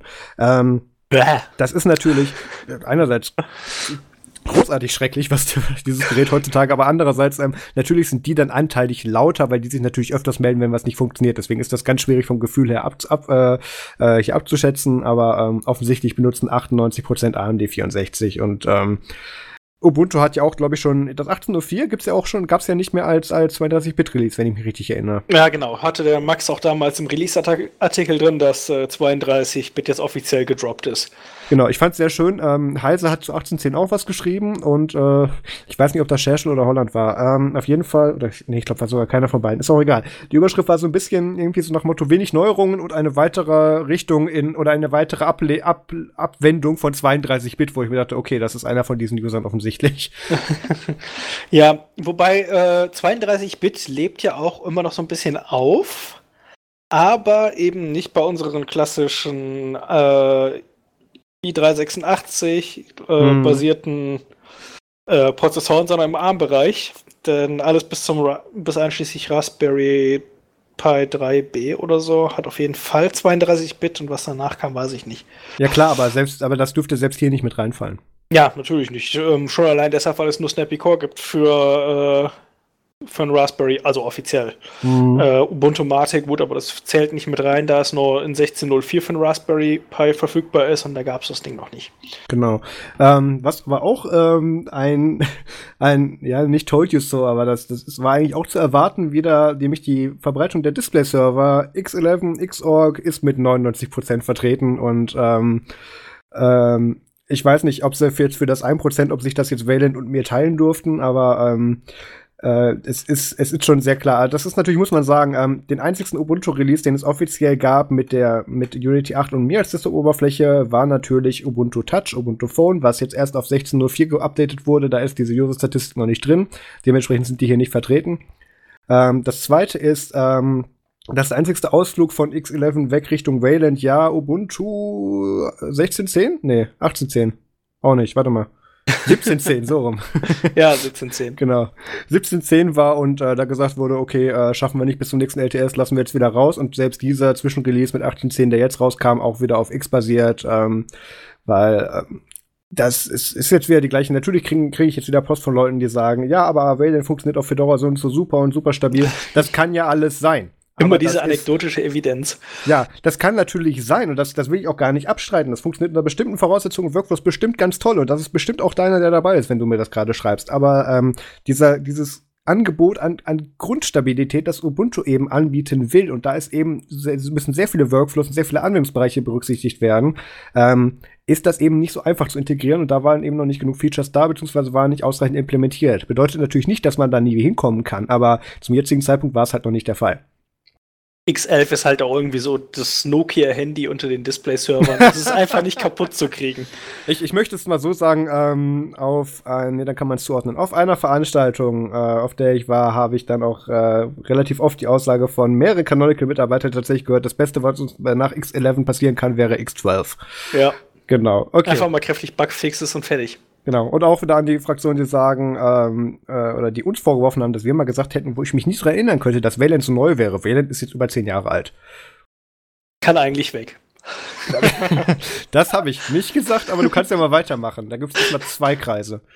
Ja, diesmal gibt es zwei Kreise und eine ursprünglich, Fun Fact, falsche Beschreibung.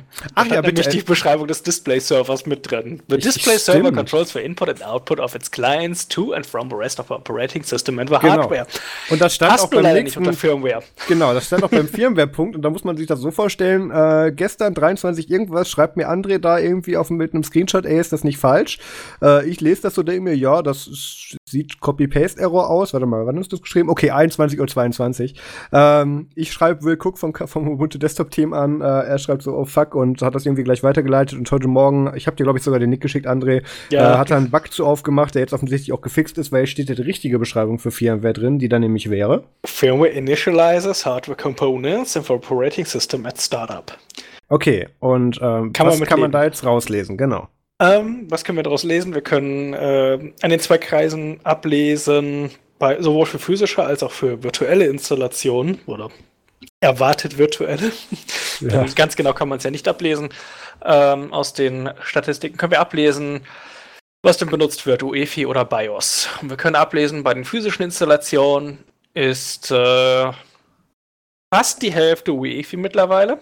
Mhm. Und bei den virtuellen Installationen sind 90% mal solide BIOS. Einfach weil VirtualBox und Co. einfach auf ein BIOS setzen und auf kein EFI. Oder auf ein abgeweitetes BIOS. Ja. Und äh, ja. Also insofern eignet sich vielleicht die VM nicht unbedingt so optimal, um äh, an Ubuntu und Co. weiterzuarbeiten, solange da nur ein BIOS verwendet wird und immer mehr Nutzer UEFI haben. Aber ja. ja. Aber es ist schön zu sehen, dass äh, so langsam das BIOS dann doch äh, stirbt auf den physischen Maschinen. Also sprich, dass, äh, dass es doch eine langsame, aber fortschreitende Erneuerung von äh, Rechner-Hardware gibt. Der, da, da kann man ganz gut, oder hast du noch was zu sagen zu den Punkten? Ich glaube, mit dem bin ich durch. Okay, es gibt da jetzt nämlich, ähm, den, den nächsten Punkt muss man schon wieder aufsplitten und erklären. Ähm, nämlich, what Graphics Setup do users have? Also, ähm, wie viele Screens benutzen sie mit oder ohne GPU? Ich glaube, den Punkt mache ich einfach in einem. Ähm, ist nämlich, hier ist das erste Sternchen, Data for Graphic Setup only applies for physical machines. Also das sind die, was hast du gesagt? Genau, das ist hier die, also natürlich nicht die virtuellen Maschinen, obwohl man sich auch VirtualBox sehr schön mit den aktuellen Viererkerneln, glaube ich, bis sogar bis zu den, bis zu den nächsten Betas, ähm, sogar tatsächlich sehr schön im Mehrscreen-Setup mit VirtualBox fahren lassen kann. Habe ich öfters gemacht. Ähm, aber natürlich machen die meisten bei virtuellen Maschinen nur ein, ein Display, deswegen sind die hier im Prinzip so rausgenommen. Und der zweite Stern ist on install, this was detected on install, so many users may have connected screens after the installation, inst after installing Ubuntu. Ähm, ist natürlich ein valider Punkt, weil hier wird gesagt, dass 93% nur einen einzigen Bildschirm benutzen. Ähm, das Problem, was ich aber habe, ähm, gerade als jemand, der mehrere Grafikkarten im System hat oder auch jemand, der nur eine Grafikkarte im System hat und vielleicht eine über den Onboard-Slot und eine, also über eine über die GPU und einen über die eGPU, äh, also über die eingebaute GPU, Entschuldigung, eGPU wird ja heute ein bisschen was anderes genannt, ähm, haben, wird oft gar, äh, wird oft bei der Installation gar nicht erkannt, sondern erst nachdem du dir den Treiber da reingeklöppelt hast. In der Live-Installation ja. schon gar nicht. Deswegen bin ich mit diesem, es ist, es ist ein bisschen schwierig, diesen, ähm, diese Datenerhebung in dem Fall so auszuwerten. Ähm, ich finde es viel besser, wenn, wenn was, wenn dieses ganze Datenerhebungszeugs irgendwie erst eine Woche nach Nutzung oder so auftauchen würde. Dann wären viel mehr ja, Details genau. klar, weil jedes nackte System bei, bei, nach der Installation ist ungefähr gleich. Es ändern sich nur so ein paar Umstände. Ah, oder dass man vielleicht äh, zwei Statistiken erhebt, eine bei Installation und eine eine Woche später, denn es kann ja auch sein, dass nee, viele dann, dann Systeme dann, halt eine Woche auch gar nicht überleben. Dann gibt's ja wieder Geschrei, aber es, es wäre besser tatsächlich, ähm, also ich weiß nicht, müsste man da diese ein Wochen Installation überhaupt mitzählen? Hm. Ja, okay. Man könnte natürlich sagen, das, das hat anscheinend jemand irgendwas installiert, was rumgetestet und dann doch was anderes installiert. Genau. Klar. Okay, und äh, der zweite Teil dieser Statistik ist, dass 94% nur eine GPU verwenden äh, also eine Grafikkarte haben. Das ist mir völlig unverständlich als jemand, der aktuell drei Grafikoutputs an seinem, an seinem Rechner benutzt. Nein, natürlich haben die meisten entweder nur eine Onboard oder vielleicht einfach auch nur komplett eine einzige Grafikkarte da drin. Das ist Wird wahrscheinlich auch viel auf Notebooks benutzt, wo man nur die Intel HD oder natürlich, das AMD-Äquivalent, das mir jetzt nicht einfällt. Äh, ja, das da. genau, das, das Ding, das man nie sieht, wenn man keine AMD, AMD benutzt. Zumindest zurzeit nicht. Aber wo man ganz gut jetzt äh, Laptop äh, tatsächlich herausfiltern kann, ist mit der mhm. nächsten Statistik, nämlich äh, Popular Screen Sizes. Jupp. André? Ja, äh, von mir aus. ähm, ja, es gibt halt zwei groß hervorstechende Balken. Das eine ist 1366 x 768. also die letzten zehn Jahre alten Displays. Genau, das ist, ist letzten Endes ist unser Standard-Notebook-Display. Äh, und dann noch die 1920 x 1080. Das ist unser Standard-Desktop-Monitor letzten ja. Endes. Unser Workstation-Monitor. Ähm, ja, lässt sich daran schon ablesen. Dann haben wir noch 11% 800 x 600. Das ist die Standardeinstellung für die meisten VMs. Lässt sich auch wieder schön ablesen. Ja, tatsächlich. Äh, haben wir hier ein Sternchen für virtuell? Nee, haben wir nicht. Nee, okay. es ist anscheinend alles drin. Also da würde ich wirklich sehr fest davon ausgehen, dass es sich dabei um VMs handelt. Ja, ansonsten, der Rest ist eigentlich Peanuts. Wir haben noch, noch 7% bei 1680 x 1050. Ja. Äh, ist jetzt keine mir bekannte Panelgröße. Äh, warte, mir schon. Warte mal, ich finde nur gerade den Punkt nicht. Äh, 1086, war das nicht eine der frühen MacBook-Auflösungen? Das kann sein. Ich meine fast. Warte mal, das lass mich das mal gerade in Google schmeißen. Ähm. Ja, kriege ich jetzt kriege ich jetzt nicht ultimativ irgendwelche MacBook-Verweise zu. Hatten nicht die ersten iPads sowas um 1680 mal 1050? Ja, aber die iPads laufen ja nicht mit Ubuntu. Ja, natürlich. Fiel mir nur gerade so ein. Ich meine, die hatten auch ein ähnlich krummes äh, Seitenverhältnis. Das, ja, das ist ja dieses so. 16 zu 9, 16, 10 eigentlich. Ja. Genau, aber okay. Ähm, also es muss irgendwas halbwegs beliebtes gewesen sein. Und ja. alte, äh, alte MacBooks können gut hinhauen, weil da häufig noch Linux drauf läuft. Hier sieht man noch im, vor allem im Läuft auch noch super relativ auf häufig. Ich ja, habe hab erst am Freitag oder Donnerstag, ähm, äh, ich glaube, auf äh, 20 MacBooks nativ Ubuntu installiert.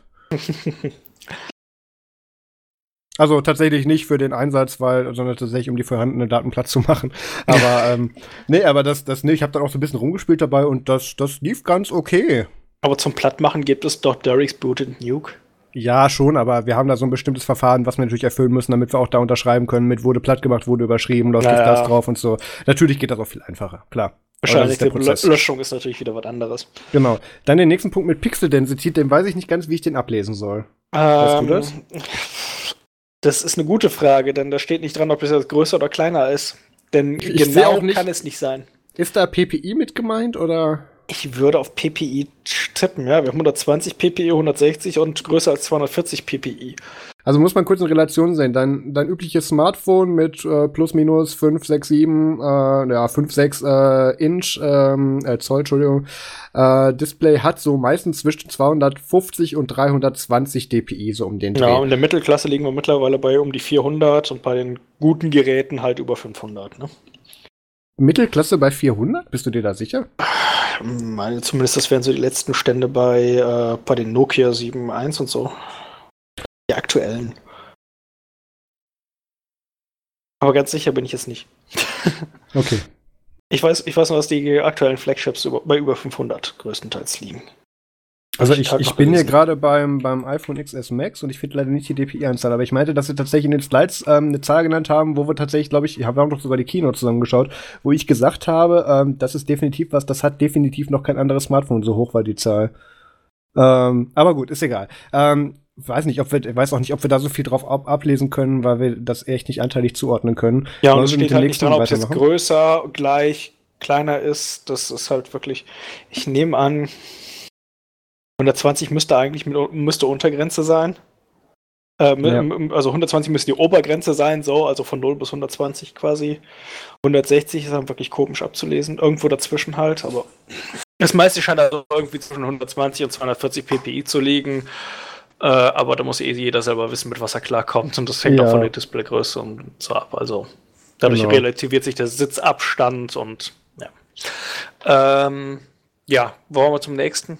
Genau, das nächste ist, welche CPU und Memory äh, haben die meisten User? Ähm, muss man direkt erstmal CPU aufschlüsseln. Ich muss auch nachher einen Bug feilen, weil ich bin nicht zufrieden mit der Aufschlüsselung des Begriffes, weil von CPU, weil hier steht the Central Processing Unit, in Klammern CPU natürlich, carries out the basic algorithm, bla bla bla, was es macht. Aber was hier gemeint ist, also aufgrund, äh, zumindest so wie ich hier diese Grafik ablese, ist, wie viele logische Threads hier verwendet ja, werden. Das sind tatsächlich Threads.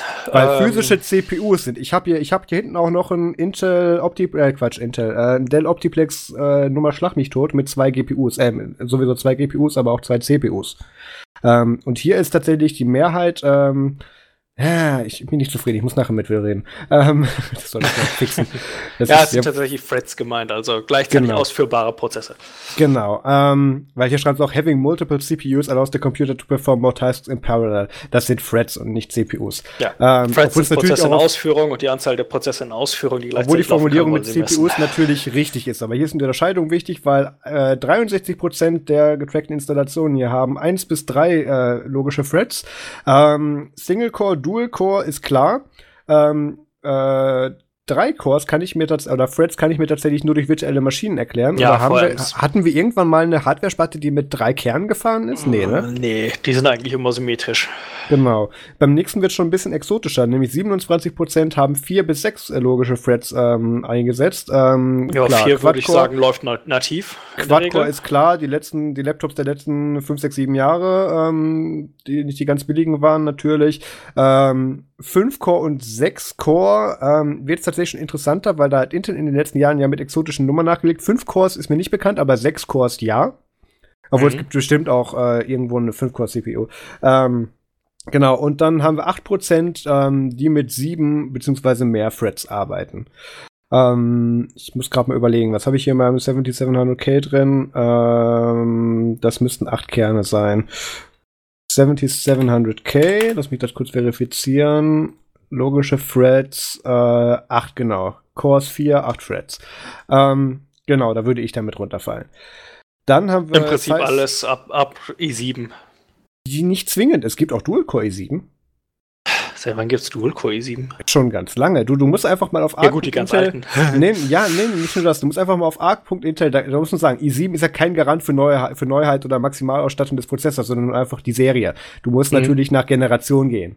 Ähm, äh, aber einfach mal auf Intel, äh, arc.intel.com gehen, da sind ja die ganzen Modelle aufgelistet. Das ist ein Geheimtipp, ist eine super Seite. Also, als ich mir damals meinen Spielerechner zusammengebaut habe, war i3 zwei Kerne plus Hyperthreading, also insgesamt vier Threads. Dann i5 äh, waren vier echte Kerne ohne Hyperthreading und i7 waren vier echte Kerne plus Hyperthreading. Das ist ja süß. äh, das war 2013. Ich wollte gerade fragen, wie viele Jahre ist das her? Aber oh, er läuft noch sehr gut. Schmeckt ja, ich bezweifle nicht. Ich habe heute den Rechner von meiner Mutter aufgemacht, weil wir dann neue Platte reingemacht haben. Meine Mutter ist, und da werden wir wahrscheinlich in den nächsten Folgen oder in irgendeiner zukünftigen Folge öfters drüber reden, nicht über meine Mutter, aber darüber, was für ein Datenmessi sie ist.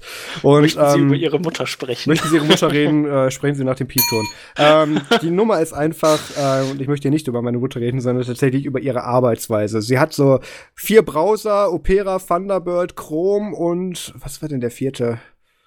Internet Green Explorer. Browser. Ne, ja, Inter in Internet Explorer habe ich sie ja weg von bekommen. Das ist ja Green Browser besser. Aber auch nur mit der, mit der äh, Kneifzange, ne? Nee, tatsächlich nicht. Sie schätzt ja, sie schätzt ja ähm, Browser, die was können. Und zwar aus dem Grund, dass sie da einfach mal so 400 Tabs drin hat. Sie ist ein schlimmerer Tab-Messi als ich. Ähm, das ist sie hat da meistens leicht. auch noch mehrere Browser, einfach weil sie nicht versteht, dass sie mehrere Fenster aufmachen kann, hat sie mehrere Browser installiert. Da hatten wir ähm, neulich was. genau. Und dann auch solche Sachen wie, ähm, dass ich da letztens dann mal die Cookies der letzten gefühlt 13 Jahre gelöscht habe von allen Browsern und so. Dann plötzlich lief das Ding auch schneller und hat irgendwie 20 Gigabyte weniger Speicher gehabt. Ähm, solche Sachen. Ähm, sie ist ein sehr anspruchsvoller Nutzer. Das ist ja auch völlig zu Recht. Deswegen hat sie ja zwei Informatiker im Haus, mein Vater und mich, den, den sie da betreut. Und ähm, haben wir heute dann tatsächlich eine zweite 1 Terabyte SSD eingebaut, weil ihr Speicher wieder voll war. Ich kenne die erste. ja, ich, ich warte mal. Äh, ich glaube, ich laufe hier gerade von meiner mit Adapter ausgestatteten M.2 SSD. Äh, genau, ich habe gerade eine 1 Terabyte SSD, auf der ich laufe. Kriege ich aber auch nicht voll. Ähm, Meine 500er läuft langsam voll. Genau, aber mit, mit zwei Installationen.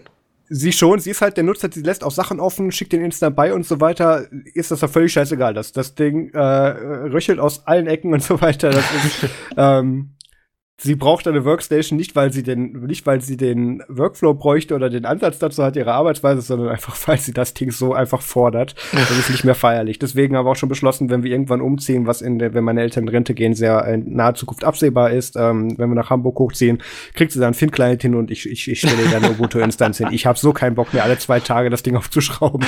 ähm, genau, aber wie gesagt, ich habe eine, ich habe eine 1 Terabyte SSD nachgelegt, habe gleich auch noch mal die, ähm, die mittlerweile, weil das Ding irgendwie seit einem Jahr auf 80 Grad irgendwie lief, habe ich gleich mal die Kühlpaste runtergeraspelt und habe da neue Arctic MX4 draufgelegt und so. Und habe das Memo dann zum zweiten Mal ausgebaut, weil ich irgendwie, ich hasse Intel Stock Cooler, ähm, die halten nicht richtig nach dem zweiten Mal mounten. Und okay. da war irgendwie, das hm. Ding hat dann irgendwie Bluescreen gemacht, weil der Kühler nicht richtig drauf war. Egal, wo wir eigentlich hin wollten, ist mit dem, ähm, der Größe von RAM, und das sind tatsächlich anscheinend die Ubuntu-User nicht deckungsgleich mit der Nutzungsweise meiner Mutter, nämlich haben 51% 1 bis 4 GB RAM in ihren Rechnern.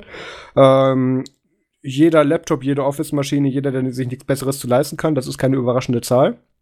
Ähm, dann haben 31% 5 bis 8 Gigabyte. Ähm, da wäre dann die logische Anzahl tatsächlich eher ja, 6 bis 8 Gigabyte, weil dazwischen, gut, klar, ich habe ja früher, ich habe ja früher auch das, bevor ich wusste, dass das eine schlechte Idee ist, natürlich auch RAM-Riegel und RAM-Riegelmengen natürlich gemischt. ähm, kann schon sein. Ähm, Sagen wir mal, keine Typen mischt, geht alles gut. Doch, doch, auch, auch verschiedene äh, Clock, Clock Speeds und so weiter, weil Parallel Addressing gibt's ja nicht. das ist, ähm, ja, ja, das, das war eine sehr anstrengende Zeit. 31% 5 bis 8 Gigabyte, 13% 12 bis 24 Gigabyte. Das sind schon tatsächlich die anspruchsvolleren Maschinen. Ich mhm. habe tatsächlich ja, ähm, bin ja unter den 2% der 32 GB Plus ähm, Fraktion. Ja, kann man machen, wird dann halt teuer. Ähm, ja, obwohl ich sagen muss, ich habe mir ja damals bei, äh, nö, die wollen mal sponsern, die sagen wir jetzt noch nicht, äh, einen PC geklickt mit, äh, mit, mit also Spezialkonfiguration und habe dann einen guten Preis für bekommen, der tatsächlich, äh, ich glaube, sogar vergleichbar bis besser war, als wenn ich mir das Ding selber zusammengebaut habe. Da habe ich gedacht, okay, da habe ich von euch sogar noch Garantie. Hier, take my money. Ähm, Nee, 32 GB Plus ist natürlich ähm, hart. Das sind höchstwahrscheinlich fallen da auch die Server drunter, die mit einer Desktop-Installation laufen. Das sehe ich ja auch oft. Das mhm. sehe ich auch tatsächlich oft in der freien Bildbahn, dass da irgendwo so ein verstaubter äh, 800 x 600 Rechner hängt, der dann mit 32 GB RAM und irgendwie einem RAID von 20 SSDs läuft, äh, wo man sich fragt, warum läuft da eine grafische Oberfläche drauf? Und die Antwort ist meistens ja, weil wir die bisherige Leistung auch nicht ausmerzen.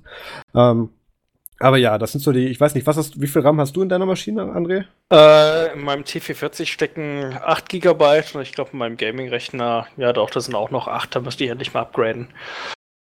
Ähm, was man aber sehr schön an dieser Statistik, an diesem Statistikpart sieht, ist, dass äh, Ubuntu doch sehr gerne auf veralteter Hardware eingesetzt wird. Denn ich gehe sehr fest davon aus, dass die 63% 1 bis 3 CPUs und die 51% 1 bis 4 Gigabyte sehr viele äh, Dual-Core-Workstations, Notebooks, was auch immer sein werden. Bestimmt. Mit irgendwas zwischen 1 und 3 Gigabyte RAM. Maximal 4, aber 4, 4 wahrscheinlich doch sehr selten. Ja gut, mhm. 4, 4 Gigabyte ist momentan halt äh, doch noch sehr ja, Standard im Desktop-Umfeld, weil man das jetzt, da jetzt nicht gerade eine neue Kiste stehen hat. Äh, die werden da also auch noch reinzählen, aber da wird auch sehr viel im 1-2 Gigabyte Bereich sein. Oder sogar noch drunter. Ubuntu Mate läuft auch mit einem halben Gigabyte noch brauchbar. Ja. Hatte ich tatsächlich auch schon im Einsatz. Natürlich. Ähm, dann, ich sehe schon, wir müssen wahrscheinlich Themen einsparen, aber jetzt müssen wir den Report hier auch noch äh, einmal zu Ende machen. Der große Ubuntu-Report. Ähm, What physical disk do people have? Ähm, das finde ich tatsächlich sehr spannend. Aber warte mal, kurz noch zum RAM. Ähm, hier ist nämlich auch noch so eine Unterschrift. The more memory, the more power the computer has to carry out functions. Ja, das war das Design-Team, Entschuldigung. ja. Ähm, der letzte Satz ist wesentlich interessanter. Some users reported having RAM upwards to 96 Gigab äh, 69 Gigabytes. Ja. Entschuldigung, 96, mein Gott, jetzt habe ich einen Dreher gehabt. 96 Gigabyte, ja. Ähm, das sind tatsächlich die besagten Server, die mit, ne, die mit einer grafischen Oberfläche laufen, denke ich mal. Ähm, weil da muss man eigentlich auch mal sagen, die meisten, selbst wenn du DDR4 machst, ähm, kriegst du so viel RAM gar nicht Adress, doch DDR4 schon, aber wenn wir jetzt von den, wenn wir Anzahl der Cores mit der, Mehrzahl, mit der Mehrheit von Dual bis Quattro gehen, ähm, haben die meisten äh, DDR3-fähigen Boards und Prozessoren und Architekturen äh, gar nicht die Möglichkeit, so viel Speicher zu adressieren. Das heißt, das sind sehr wahrscheinlich die Server-Boards. Äh, ähm, San, wie viel Speicher haben denn die meisten Leute in ihren Rechnern? Ja, ähm, die Mehrheit anscheinend 0 bis 499 Gigabyte. 0 Gigabyte kann ich mir schlecht vorstellen. Aber ja, ja, 500 Gigabyte Platten sind dann halt, sind dann halt im Prinzip schon im nächsten, eigentlich nicht im nächsten Schritt dran. Denn wenn 500 Gigabyte draufsteht, ist, ist netto weniger drin. Mhm. Ähm, die würden dann noch in die 79% fallen und 500 GB SSD sind halt mittlerweile auch gar nicht mehr so selten. Oder für, und 500 GB Festplatten waren schon vor, vor mehr als fünf Jahren in jedem fast jedem Notebook verbaut mittlerweile, auch im Einsteigerbereich. Mm, da waren die da aber noch definitiv ein Kostenfaktor.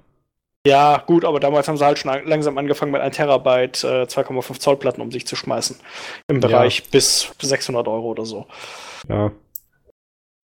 Also das, das kann man halt auch wieder ablesen, dass da sehr viel im unteren Leistungsbereich abgeht. Und dann haben wir noch 13% 500 bis 2000 Gigabyte und noch 7% drüber. Die 7% drüber sind halt irgendwelche Datacenter-Anwendungen oder so. Äh, Würde ich gar nicht sagen. Ähm, warte mal, ich, das ist jetzt auch Ach, vorbei, so ja gut, reicht, wenn du eine 4 Terabyte Platte für deinen, äh, deinen Videocontent reinschmeißt oder so. Das, das halt wäre ja nur mein Case. Bootest. Aber weil ich, deswegen habe ich auch so ein Problem mit, wie die das hier messen, weil es hier auch nicht dabei steht. Ähm, äh, gut, bei mir läuft hier das alles auf großen Platten, das ist, ich bin die Ausnahme. Aber Beispiel meiner Mutter wieder, ihre Windows-Installation läuft auf einer 256 Gigabyte SSD und dann hat sie da aber noch jetzt ein 4 Terabyte Datengrab und ja, Datengrab 2 genau. drin. Es reicht ja im Prinzip nur, wenn du eine kleine Ubuntu-Installation irgendwo daneben installierst, selbst wenn du da die große Platte überhaupt nicht benutzt, wer sie das ist, Statistik Das dann. ist genau das Ding, wo ich nicht weiß, wie das gemessen wird. Aber da wird es ein bisschen klarer, wenn wir uns den nächsten Punkt angucken, nämlich Partitionstypen. Ähm, wie partitionieren die User ihre Disk bei der Installation? Und zwar nehmen einfach, wie ich mir das, ich hätte mit einer höheren Anzahl tatsächlich gerechnet, aber hier sind es tatsächlich nur 54 Prozent, die die Option Erase Device and Install nehmen, also mach alles platt und installiert drüber. Das sind die Neuinstallationen, die Umsteiger, was auch immer. Nee, das können auch die VMs sein tatsächlich. Das ja, in den VMs benutzt du nicht immer Erase Device und Install. Natürlich, du hast ja nichts anderes, klar. Ja. Ähm, obwohl, ich habe tatsächlich eine, ähm, aber das ist nur, weil ich mal an, an einer Grub-Alternative rumgeschraubt habe, ähm, weswegen ich tatsächlich, ja, das möchtest du nicht tun, glaub es mir. Das wird auch mit Snapshots dann ganz eklig. Ich will nicht das mal mit Grub rumschrauben. Ja, das, das ist auch ganz eklig. ich bin sehr froh über Goofy Boot. Ja. ähm, Goofy Boot, ja, ja, ja, ja. Wird das mit Solo sterben oder nutzen das doch andere eigentlich? Äh, ich weiß es gar nicht, ehrlich gesagt. In Goofy mhm. Boot hatte ich allerdings auch schon einmal ein Problem, nämlich dass, äh, dass mir EO-Package die alten Kernel- und RAM-Disks nicht weggeräumt hatte und dann musste ich selber im UEFI aufräumen, aber. Ja, das, das kann ja keine Distro, das verstehe ich ja bis heute nicht. Was ist denn daran so schwer? Aber gut, das ist ein Thema für eine eigene Folge. Da haben wir wahrscheinlich den Simon dabei und der kommt mir dafür zwei Stunden wieder an. Herzlich willkommen zum IT-Stammtisch. Genau, genau. Ähm, dann 21% nutzen eine manuelle Partitionsweise, ohne weitere Details. Ähm, ja, wahrscheinlich dann so irgendwo daneben installieren wollen und ganz sicher sein wollen, dass nichts kaputt geht. Ja, aber was da wahrscheinlich drin hängt, ist, was tatsächlich auch viele Linux-Nutzer machen, ähm, oder was ich mir vorstelle, was die viele Linux-Nutzer machen, oder Ubuntu-Nutzer in dem Fall, dass sie für Slash Home ein eigenes ja, Drive nehmen stimmt, oder so. manuell anlegen. Vom, du kannst es zwar, ich glaube, du kannst auch bei Ubuntu noch auswählen, oder? Immer noch, dass er automatisch eine Home-Installation anlegt, aber dann hast du halt Standardgröße und die willst du nicht unbedingt. Ja, klar, du kannst immer noch, natürlich kannst du auch beim aktuellen Ubuntu-Installer immer noch partitionieren. Nee, ich meine, ich mein, äh, Ubuntu hatte ich glaube zumindest in den, bis zum 16.04 LTS oder so, auf jeden Fall. Ähm, dass du dein Slash Home automatisch Dass du einfach nur ein konntest? Häkchen setzen konntest, äh, dass du dein Ho Slash Home automatisch auf eine eigene Partition setzen lässt und da stand da irgendwie noch dran, äh, diese äh, Einstellung wird nur für fortgeschrittene Benutzer empfohlen oder so. Das weiß ich tatsächlich nicht. Ich, aber, ich meine es zumindest da gesehen zu haben. Hm. Es kann aber auch sein, dass es mal bei OpenSUSE mir über den Weg gelaufen ist. Hm, Ansonsten habe ich Das klingt zu benutzerfreundlich benutzt. für SUSE. also Ubuntu. ja. Dann haben 8% Install Alongside, also installiere neben Win18, was auch immer äh, gewählt oder neben einer anderen Linux-Distribution, geht ja auch. Ähm, da hattest du dann ja nur diesen schönen grafischen Regler, wo du einfach sagen konntest, so viel Gigabyte kriegt der, so viel Gigabyte kriegt der andere. Ja. Das war sehr schön.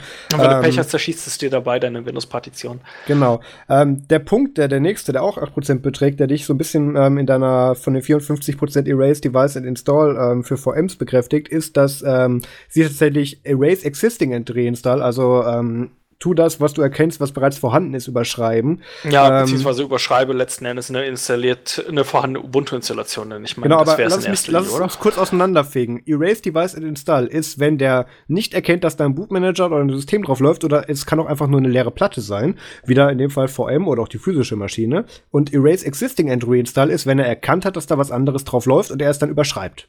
Ähm, Erase Existing and Reinstall ist, glaube ich, wenn du eine einzelne Partition zum Überschreiben auswählst. Nee, das ist eine, das ist eine eigene Option im Installer. Erase Existing and Reinstall ist eine. Ich habe ich äh, gestern erst gemacht. Okay.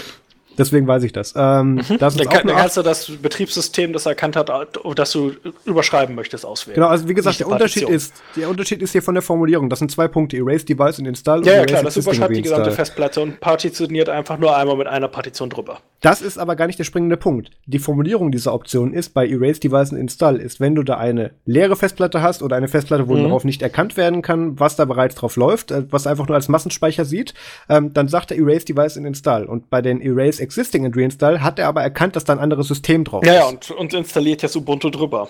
Genau. Ja, ja, klar. Das genau. heißt, bei Erase Existing and Reinstall müsstest du doch, wenn du mehrere Systeme hast, eine Auswahlmöglichkeit haben, welches System überschrieben werden soll. Ja, da musst du, glaube ich, schon wieder drüber partitionieren. Obwohl, warte mal, nee. Ich hatte einmal 7 und 10 drauf und dann konnte ich tatsächlich, hat er mir 7, 10 und Ubuntu hat er mir tatsächlich angeboten. Das war ein ganz ja. früher Laptop. Doch, tatsächlich müsste er können, aber ich weiß nicht, wie, inwieweit man da variieren kann dazwischen. Aber ja, das ist, das ist ein David 8%, dann 3% Logical Volume Man äh, Manager. Das ist, wenn du halt mit Snapshot was auslagern möchtest und so weiter, ähm, sind da nur 3%. Und, ja, oder ähm, wenn du halt einfach mehr Partitionen brauchst, als du nativ anlegen kannst. Genau, aber das ist in dem Fall ja auch eine absolute Seltenheit, deswegen 3%. Und ich glaube ja. tatsächlich nicht, dass die Leute das mit den, äh, dass die Leute ihre Anzahl der Partitionen überschritten haben oder einfach da selber was Fancyes machen wollen, sondern weil das einfach die Voraussetzung ist für den nächsten Punkt mit 3%, Encrypted ja. LVM, weil du kannst nur deine, ähm, seit 1804, glaube ich, nur die Home Partition oder die gesamte, ich weiß es gar nicht mehr. Oh, ähm, das ist eine gute Frage.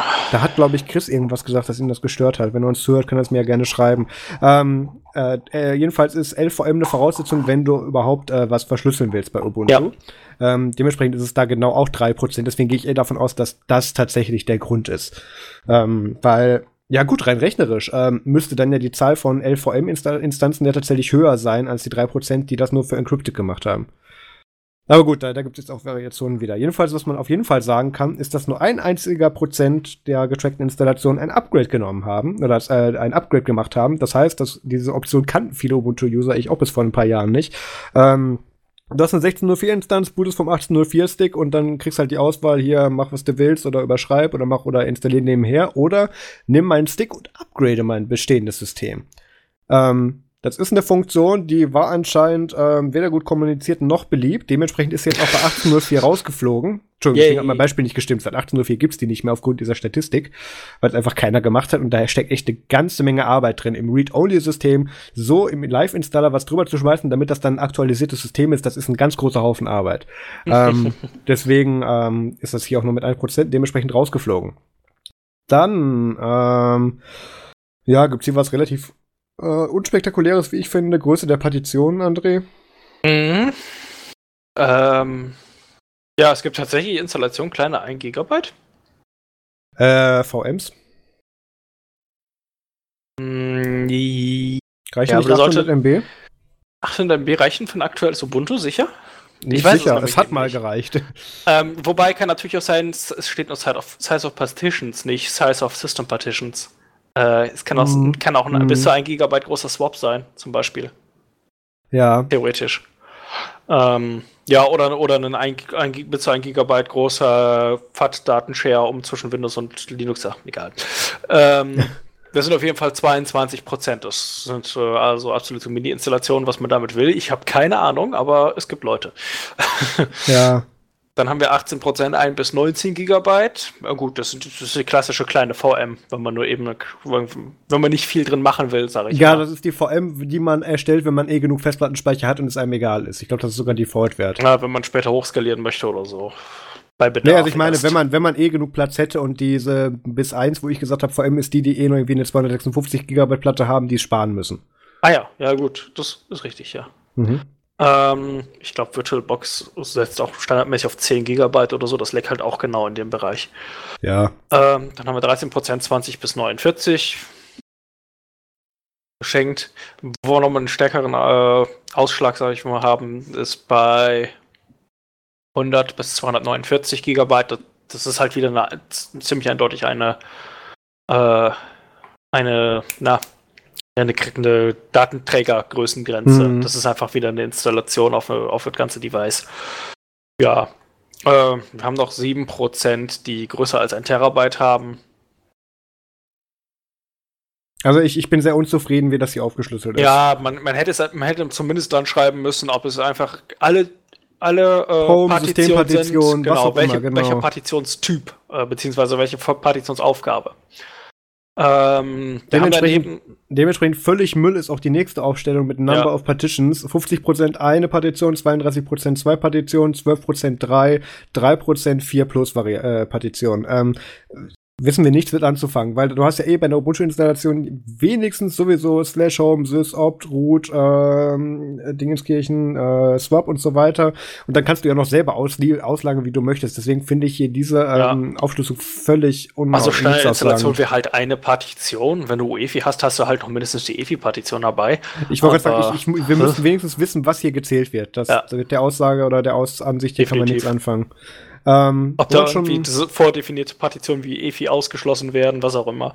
Das ist, genau. ach, was schon ein bisschen genauer und aussagekräftiger ist, ist das nächste, äh, nämlich wie Ubuntu konfiguriert wurde. Äh, Unterschrift Users configure Ubuntu in many different ways. We recorded some key points and this will help inform the design of future releases. Ähm, diese Metriken sollten besser stimmen, wenn die darauf ihre zukünftige Arbeit abstimmen. Ähm, und der erste Punkt ist Users who installed Ubuntu using the default settings, also die einfach immer nur Ja weiter armen und installieren geklickt haben. ähm, das waren 33% auf einer physischen Installation und 61% in einer virtuellen Installation. Ähm, verstehe ich sehr viel mehr in dem virtuellen Kontext, weil einfach hinklatschen und braucht man eh für nicht lange ja. oder nur für was Bestimmtes, dann klickt man da schnell durch. Ähm, und aufgesehen davon sind die Ubuntu Defaults ja auch nicht verkehrt. Ähm, und tatsächlich aber nur 33% auf physischen Maschinen. Das heißt, ähm, ja, gut, aber das ist jetzt hier wieder, okay, ich bin doch unzufrieden. Ähm, ja, Default-Settings benutzt du wahrscheinlich auf der physischen Maschine nur dann, wenn du komplett die Platte ja, aber Moment, aber willst. die Aussage ist User who installed Ubuntu using the default settings. Kann das jetzt schon sagen, wenn ich den Haken rausnehme oder den Haken reinmache bei installiere mir Updates während der Installation, ist das dann schon leicht ein abweichendes ja, Behavior das, hier? Das ist natürlich auch eine gute Frage. Deswegen, ja. deswegen bin ich hier mit der Aufschlüsselung unzufrieden und ich sehe auch kein Sternchen wieder. Okay. Wären ähm, die Default-Settings womöglich auch, äh, dass man einfach durchklickt und da automatisch die ganze Platte partitioniert? Das ist ich halt glaube, so wenn du absolut keine Änderung vornimmst an den vorausgewählten Werten. Kann natürlich ähm, auch sein, dass sie es erst nach der Partitionierung betrachten und nur und es nur äh, die so Häkchen sind wie äh, Updates installieren. Ich mache zum Beispiel bei jeder meiner Ubuntu-Installationen automatisch das mit dem Updates installieren bei der Installation rein und auch die ja. unfreien Sachen. Das mache ich bei allen Sachen mit rein. Das macht Max zum Beispiel nicht, wie ich weiß. Ich ähm, mache immer. Ja, ich, ich mache auch eh. immer. Es ist, dann, dann kämpfst du halt so ein paar Wochen mit diesem komischen Schriftinstaller für Flash irgendwas, aber dann ist der auch, auch weg irgendwann, wenn es dich genug genug nervt. Ähm, okay, ähm, ja, bin ich unzufrieden mit. Dann, was ist denn das nächstes? Ähm, ach, Users who opted out of at least one add-on. Okay, das würde dafür sprechen, einer der besagten Optionen, die ich genannt habe, zum Beispiel. Ja, ich nehme, ja, dass wir irgendwo einen Haken rausnehmen. Da haben wir bei physikalischen Installationen 56% und bei virtuellen 24%. Ja. Ähm, das, bei das, den virtuellen kommt man einfach eher hin. durch. Dann nimmt man in der Regel keinen Haken raus und bei den bei den physischen Ob, obwohl ich, ich tatsächlich sagen, auch bei den virtuellen Maschinen gerne Updates und äh, unfreien Sachen mache. Hm. Aber gut, da bin ich auch vielleicht einfach zu, zu, äh, äh zu drauf eingespielt, wie ich Ubuntu installiere. Wo, wo könnte man denn überhaupt im Installer einen Haken rausnehmen? Da fällt mir jetzt gar, gar keine Position ein, weil äh, automatisch äh, oder Updates während der Installation musst du einen Haken noch selber setzen. Oder Opt-out von den Statistiken klickt, dann ist das jetzt auch ein Abweichen von den Standards. Ja, ach, das, ist, äh das ist alles nicht so das Wahre. Und das ist, das ist vor allem, da will ich tatsächlich Canonical nicht vorwerfen, dass er Sachen schön, sondern da, dann wäre es ja wenigstens aussagekräftig, wo sie genau darauf hinaus wollen, aber das ist einfach nicht sagen. Ja, es ist einfach absolut unterpräzise. Genau. Äh, der nächste Punkt ist allerdings präzise. User genau. Auto-Login und Startup. Das kann man messen. Und es sind sowohl auf physischen als auch auf virtuellen Installationen 29 Prozent. Das ist krass. Das doch, werden doch wohl nicht dieselben Leute sein. ähm, naja, auch wieder der gleiche Punkt. Ich kann es mir auf virtuellen Maschinen deutlich einfacher vorstellen, gerade weil man die wahrscheinlich, wenn man irgendwas kompiliert oder da nur ein Dev-Environment hat, äh, einfach öfters neu startet oder sowas. Da kann ich mir das vorstellen, dass man da, wenn man eh noch die Sicherheit seines darüberliegenden oder darunterliegenden Systems in dem Fall hat, dass man da dann den Autologin nimmt. Autologin auf ähm, zum Beispiel auf ganz vielen Regierungsrechnern oder auf Portalen, Bibliotheken oder sowas, da gibt es das ganz häufig. Ja, das musst du tatsächlich gerade machen, um den Kiosk-Mode ab dem ja. Neustart durchwinken zu können. Das, dafür brauchst du den Autologin. Ja. Ähm, okay, das ergibt soweit Sinn. Dann, ähm, Oder in der VM, wenn du die VM eh schon über Hintergrund Passwort geschützt hast, dann setzt du auch den Haken. Genau, das, das meinte ich. Genau. Ja. Ähm, das nächste ist schon aussagekräftiger. Users who opted out for the minimal install are stripped down Ubuntu that contains a few basic applications. Ähm, ja, die Moment. wollten genau den Minimal Install. jetzt vor dem Minimal ja. Ja, Entschuldigung, genau. Ähm, ist, ich weiß tatsächlich, dass einige Leute in der Nerds Telegram-Gruppe, nerds.de slash Telegram, das sehr mögen, diese Art der Installation, weil da eben tatsächlich solche Sachen wie, ich glaube, LibreOffice ist da nicht mit drin. Ja. Eben so die ganzen Sachen, die so im Standardpaket dabei sind, ähm, einfach nur wirklich so, wie, wie der Name sagt, eine minimal äh, funktionale Installationsvariante eben. Könnte ich diesen Haken bitte für mein Android kriegen? ja, das heißt Pixel. ähm, genau. Finde ich gut. Ähm, nur 12 Prozent. Muss man aber sagen, das Feature gibt's erst seit äh, 1710, glaube ich. Oder wurde doch 1710, 1804 so um den Dreh erst eingeführt, ne? Ja, das ist, ich glaube, das ist auch noch nicht so Dementsprechend finde ich 12 Prozent also, da tatsächlich schon echt viel für. Ja, um auf der virtuellen sind es 13 Prozent die Abweichung. Äh, Was auch Sinn macht, weil du dir eine VM für einen bestimmten Use Case installierst, wo du den ganzen Kladderadatsch herum eh nicht ja. brauchst. Und das ist fast dasselbe wie bei Physik, Physik, Physical Installs. Also, das ist Innerhalb der Toleranz. Aber ich glaube tatsächlich, dass diese Zahl wirklich unter der Bekanntheit erst äh, ein bisschen leidet, weil ich kann mir vorstellen, dass die Zahl in ein paar Jahren um weitaus höher liegen wird. Das kann gut sein, ja. Dann ja. zu guter Letzt, äh, genau, Users to choose to download and update software while installing Ubuntu. Du bist dran. Ach so, ja. ja, Entschuldigung, ich habe vorgelesen. Du schüsst äh, to download and update software while installing Ubuntu. Ja, scheint recht beliebt zu sein mit 91% auf beidem. Genau, also 10% haben anscheinend die Internetleitung dazu. mhm komisch. Ich hätte mit mehr gerechnet. naja, das, das finde ich tatsächlich sehr aussagekräftig, auch dafür, wie wir es vorher genannt haben, eben, weil du damit eben Arbeit abnimmst. Also ich meine, selbst ja, wenn du die Updates installierst, bei der Installation musst du danach immer noch ein Update, Up Full Upgrade machen, weil ja. ähm, trotzdem natürlich noch bestimmte Komponenten gar nicht im Live raus geupdatet werden können, weil sie erst mit dem ersten Start initialisiert werden. Solche Sachen. Ähm, ja. Dementsprechend da ist auch vorhanden sind. Deswegen dauert also, auch der erste Start länger und so weiter. Mhm. Die, die 9%, die nicht automatisch Updates installieren lassen wollen, wollen, sind wahrscheinlich fast alle Deutsche, weil wir so beschissenes Internet haben. ja, Edgeland. Nicht ganz, aber ja, Edgeland. Das Internet ist für uns alle Neuland und automatische Updates gibt es nicht. Genau. Ähm, so, das wären die Ubuntu-User-Statistiken. Ähm, wir sind bei einer Stunde 56. wir, wir rennen jetzt noch kurz ähm, durch eine weitere Infografik von Canonical durch. Ähm, nee, rennen wir nicht. Die mache ich nächste Woche mit Max, dann kommen wir durch die anderen Themen noch durch. Ja. Ähm, lass mich das kurz rauskopieren. Sorry, André, falls du die gut fandest, aber die muss ich kurz rausschmeißen. Ich habe mich so, so, über das Thema des, dieser Infografik geärgert. Nein, muss nicht sein. Okay, gut. Dann ähm, kommen wir zum nächsten Punkt, so ein bisschen Rapid-Fire-Topics jetzt hier. Wir haben vor ein paar Wochen über Winamp 5.8 geredet, nämlich dem Update, was geleakt ist, was irgendwie von 2016 war oder so.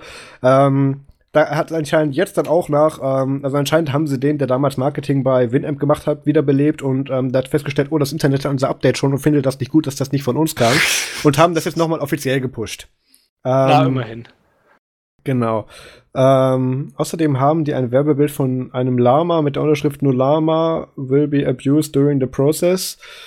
Die Anspielung verstehe ich nicht, ist aber egal. Ähm, ja, danke, Heise dafür. Allein, dass sie auf solche Ideen kommen.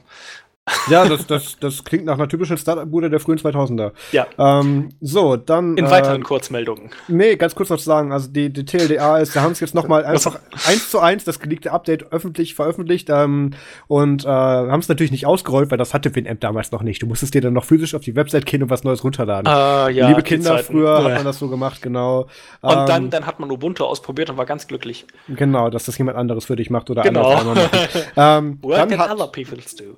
Dann hat anscheinend Radionomy, das ist ja der, äh, nicht Publisher, aber die, die Bude, die Winamp vertreibt und auch anscheinend mitprogrammiert und finanziert, ähm, finanziert hat. Winamp wurde ja eingestellt in pff, 2017? Ich weiß es nicht, früher glaube ich schon. Ähm, haben wir damals auch gesagt, die Folge kann man sich nochmal anhören. Ähm, haben gesagt, ähm, ja, wir haben jetzt hier eine neue Variante und wir werden auch direkt größenwahnsinnig, weil ähm, sie möchten das jetzt hier auch, auch direkt als universelle App für sämtliche ähm, Streaming-Dienste wie Spotify und so weiter integrieren. Außerdem soll es auch eine Mobile-App geben. Da soll es dann auch die universelle Lösung für alles sein. Das, was früher VLC auf dem Desktop war, soll dann jetzt auch für Android quasi das sein und auch für iOS.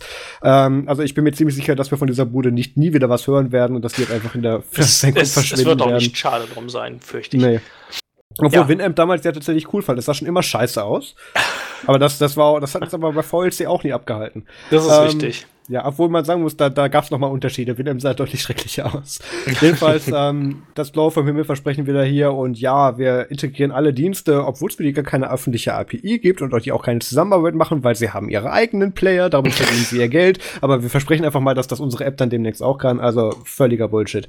So viel zu WinAmp 5.8. Ähm, dann Google Chrome 70, hat der André mitgebracht. Genau, Google Chrome ist in Version 70 ist jetzt da und bringt endlich den Bild-in-Bild-Modus für HTML-Videos. Also ja mindestens für HTML-Videos. Ich weiß nicht, welche Services noch unterstützt werden. Ich weiß nicht, gibt noch auf YouTube unter anderem. Ja, bestimmt. Irgendwer benutzt den Mist bestimmt immer noch. Ja. Äh, aber es stirbt endlich. Es stirbt. Flash stirbt.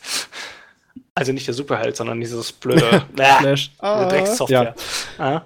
Genau. Ähm, das war die eine Google-Meldung und die zweite, äh, The Verge berichtet, dass wohl Google, nachdem sie jetzt einen dickes Bußgeld von der EU aufgedrückt gekriegt haben, in Zukunft in der EU äh, bis zu 40 Dollar pro Gerät von den EU Android-Herstellern haben wollen.